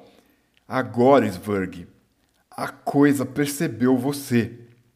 E, já que o alvo dela fugiu, o canhão começa a se direcionar para você. O disparo do canhão eu vou fazer aqui no chat. Você quer que eu jogue ou que a gente faça o mesmo esquema dos outros? Mesmo esquema, vou contar aqui com a, a sorte nos dados dos meus camaradas.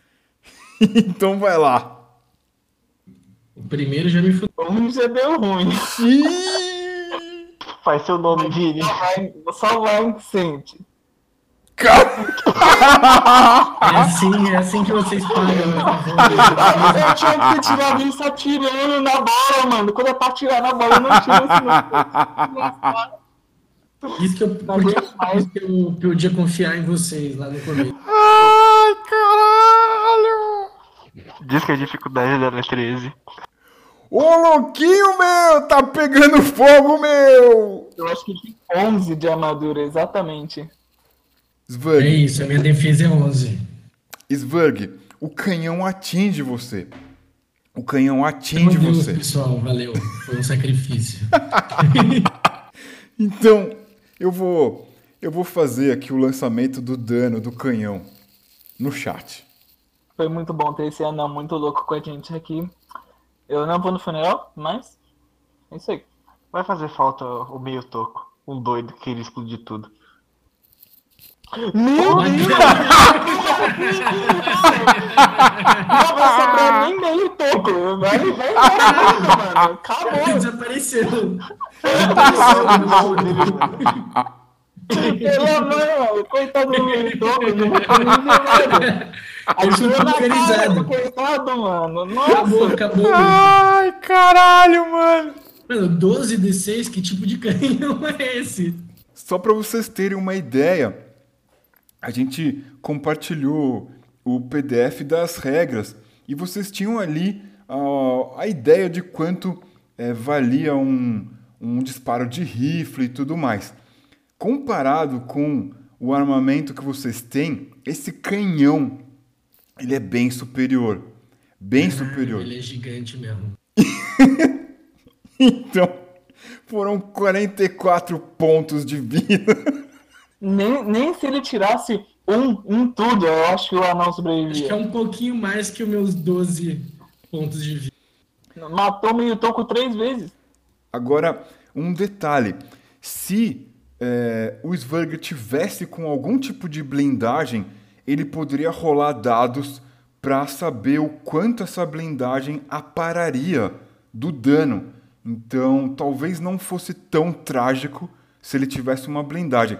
Sverg, é com você. O canhão te atingiu. Descreve pra gente o que, que aconteceu quando o disparo te É, atinge. Seria cômico se não fosse trágico. Acontece exatamente aquela cena que ninguém esperava. Eu num ato heróico, tentei chamar a atenção dele, mas eu não contava que eu conseguisse. E, cara, nesse tiro eu simplesmente sou pulverizado em partículas minúsculas que, assim, simplesmente eu desapareço, só vou uma mancha de sangue na, na máquina perto de onde estou e eu vou para Valhalla, sei lá onde é o céu dos anões. eu avisei o meio toco para não ser tão louco, eu, eu disse para ele, mas o cara não escuta.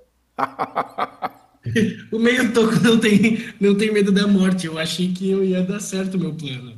Não contava com 44 pontos de dano? Exatamente, eu já falei Nem que. com o meu 15. O meu 15 foi muito bom. Certo. Então, continuando o desastre na garagem. Eu quero ver o título dessa história depois no YouTube, cara. Se vocês tiverem alguma sugestão, eu gostaria de saber. É, o Sverg partiu dessa para uma melhor, eu presumo. Botas. É, Harimoto, o que, que você faz diante disso? Eu olhando apavorizado pelo meio toco sumindo da minha frente, enquanto aquele monstro ainda estava de pé, apavorizado, eu tento é, correr o, o, mais longe possível em desespero, onde ele não tenha vista de mim. Certo. Você bate em retirada então. Exatamente. O, o Zberg morreu tão rápido, mano, que pra ele ele tá vivo ainda, certeza. Olha, se vocês levarem o cérebro dele, talvez vocês consigam colocar ele em algum corpo robótico, algo do tipo. Doc, o que, que você faz? Depois de ouvir uma explosão e não ver mais um meio toco, e não ver nada na real, nem sangue acho que sobrou, eu Zero começo a correr junto com, com o Harimoto, mas sempre me escondendo nas vielas ou entre as casas, para caso ele dê um tiro não acertar. Certo. Essa garagem é grande. Vocês correm então em direção à saída dela, por onde vocês entraram? O lugar que mais me parece. É, eu corri em desespero pro lugar mais perto que eu tava de sair. Eu procurei a saída mais próxima também. Até mesmo se tiver alguma janela perto onde eu tava, eu já pulava para fora da garagem. Certo. Aparentemente, a saída, por mais óbvia que seja, é o rasgo na distância por onde vocês entraram. Vocês se dirigem para lá então? Sim, um desespero total. Eu corro com cautela. Nada que eu já não tenha visto na guerra, como sempre, mas uma morte trágica dessa eu corro com cautela ainda, meio que me escondendo atrás de carros. Não tô em desespero coisas. por causa da morte, não. Tô em desespero por causa desse canhão que deu 44 pontos de dano no cara. é, mas vamos pelos rasgos então. Harimoto, é, vamos. Antes de encerrar, é, ver se você fica com alguma sequela mental. É, por mais que o seu sistema nervoso seja sintético, como que os seus processadores é, fazem a acareação desse fato considerado pelos humanos uma atrocidade, uma violência e tudo mais. Joga um D6, você precisa tirar igual ou inferior à sua personalidade senão você pode adquirir uma desordem mental. Oh, aí fica difícil. É... Eu tenho três de personalidade. Mestre, no meu caso, como eu participei dessa guerra, dessa terceira guerra mundial, eu rolo também? Você tem mais um ponto de bônus por conta disso. É... X, eu sou, eu sou, eu sou mentalmente preparado para qualquer situação. Eu sou um robô de elite. Eu nem lembro mais quem é meio toco. Ah, aí... minha memória foi apagada. Melhor esquecer do que ficar sofrendo. O, o Doc consegue, ele tinha uma vantagem por conta do, do histórico que ele desenvolveu. É, gente, é o seguinte: a gente chega ao final dessa sessão. E olha só, a gente teve ali os 15 minutos que a gente descontou do comecinho, portanto deu cravado às 11h30 com mais os 15 minutos que a gente teve para o início da sessão. É, eu gostaria de gostaria de ouvir de vocês o que primeiro, o que, que vocês acharam das regras desse Quick Starter? O que vocês acharam do cenário, dos personagens, da história? quero saber de vocês o que, que vocês acharam da experiência de hoje. Valeu a pena estar aqui hoje? Eu gostaria de ouvir vocês. Estou aqui na escuta. Muita risada, muito engraçado. Foi muito divertido. Eu achei o sistema de dados muito simples, bem fácil de entender, bem, bem e bem prático. O, o, a história também está começando a desenvolver, né? Agora, tivendo que a gente perdeu um dos nossos companheiros, meio tocadinho.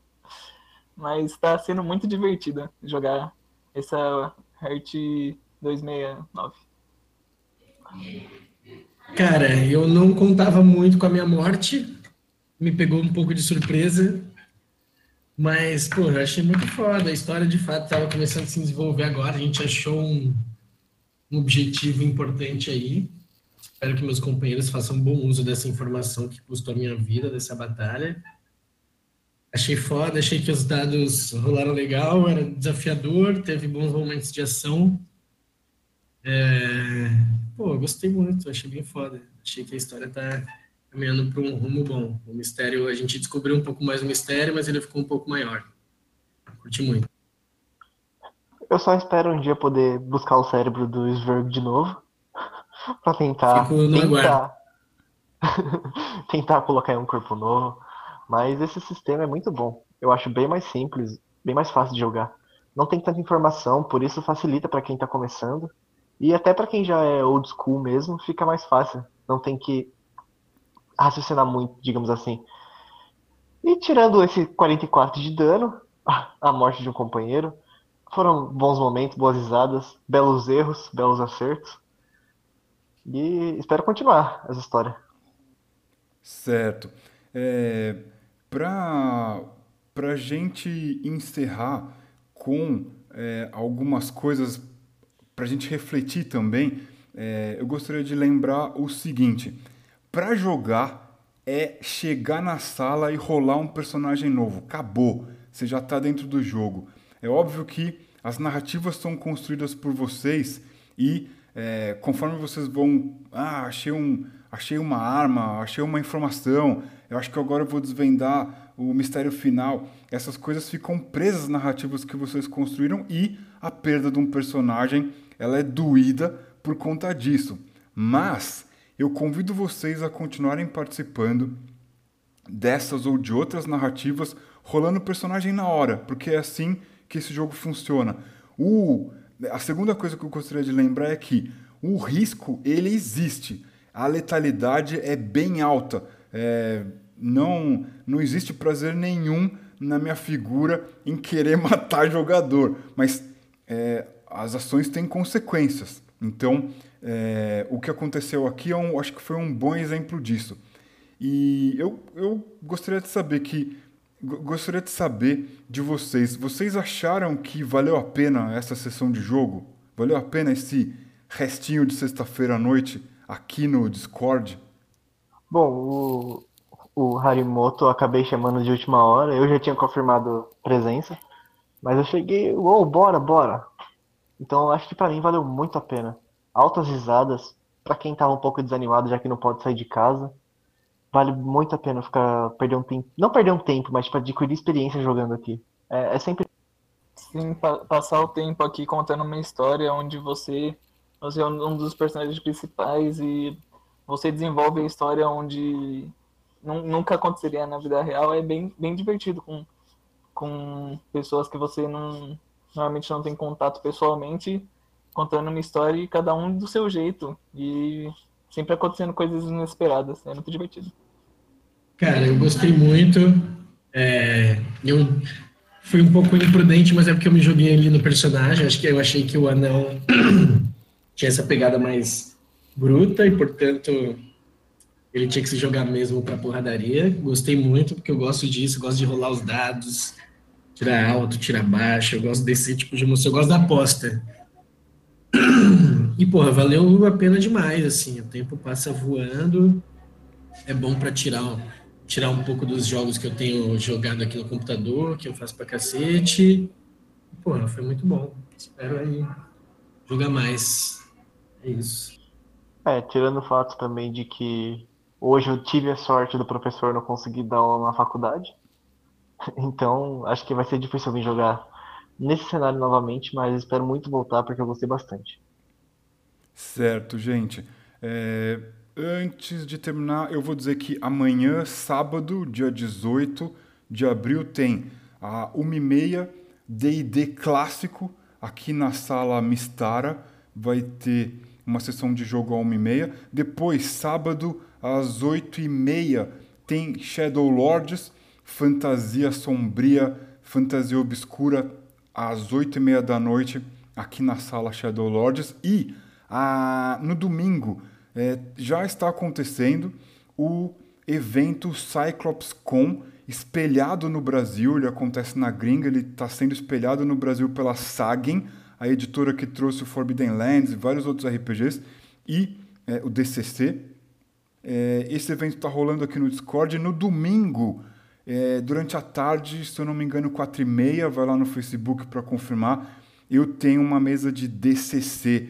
Eu vou mestrar Rolling the Sky, uma aventura da própria Goodman Games, a fabricante do DCC. Convido vocês a participar, convido vocês a voltarem semanalmente aqui no é, hashtag Próximas Mesas a gente publica as sessões e os horários. E para participar é só chegar no horário. Se tiver é, dentro do, do dentro da quantidade permitida na sala, a gente joga. Essa quantidade permitida na sala é só é, um limite para não ficar tudo muito confuso, bagunçado. Jogar no Discord despende muita atenção. É diferente de estar numa mesa olhando cada um de vocês cara a cara.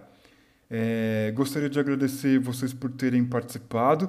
Eu adorei o personagem que vocês fizeram. As atitudes do anão eu achei bem legal. Para mim, se eu tivesse na pele do anão, eu faria a mesma coisa. Eu daria uma de porra louca pelo histórico dele, comportamento dele. O Doc, eu achei legal esse hack dele, meio militar e tudo, do Harimoto eu achei curioso o, o conseguir imaginar assim o jeito meio emoção sintética e o que, que isso significa, assim, ele lidando com emoções, mudando de comportamento. Eu achei isso bem legal. Para mim valeu total estar aqui com vocês. Espero que vocês tenham gostado também. Voltem sempre. Bom, a gente também tem bastante a agradecer, né? Pô, um mestre desse. A do, a, incrível a história que foi gerada junto com os nossos acontecimentos, nossas escolhas. E eu, com certeza eu pretendo voltar aqui mais vezes. Principalmente amanhã, na Mistara. Sempre que der pra voltar, a gente tá voltando aí. O Mate me chamou de última hora aí. Ele falou, bora jogar? Eu, bora. E tô aqui, né? Foi, foi muito divertido. Foi muito bom ter vindo, ter aceitado esse convite. E, e sempre que der, eu vou estar tá aparecendo aí. Valeu, Brunão. Obrigado aí pela experiência. Também pretendo jogar mais, tá sempre avisando ali no, no grupo. Vou tentar me dedicar mais aqui e a gente se vê por aí. Valeu, galera, também, meus companheiros que jogaram comigo. Foi muito foda, muito divertido. Gostei muito do seu anão, de verdade. Foi Esse anão o anão. foi incrível, mano. Sem igual. Não, eu vou fazer um, é um funeral pra esse anão. Obrigado. Esse meio toco é muito bom, mano. Mano, meio toco era só altura, fi, porque a coragem desse cara, mano, batia no teto. é isso, na próxima vamos ver se eu sou sorteado com uma entidade, um ser menos menos bruto e um pouco mais comedido. Entrar na pele do robô para você se vingar. Gente, obrigado. Até mais então. Valeu. Valeu, Brunão. Até mais. Valeu, Bruno. Tchau, galera. Valeu, Bruno. Valeu, gente. Até mais.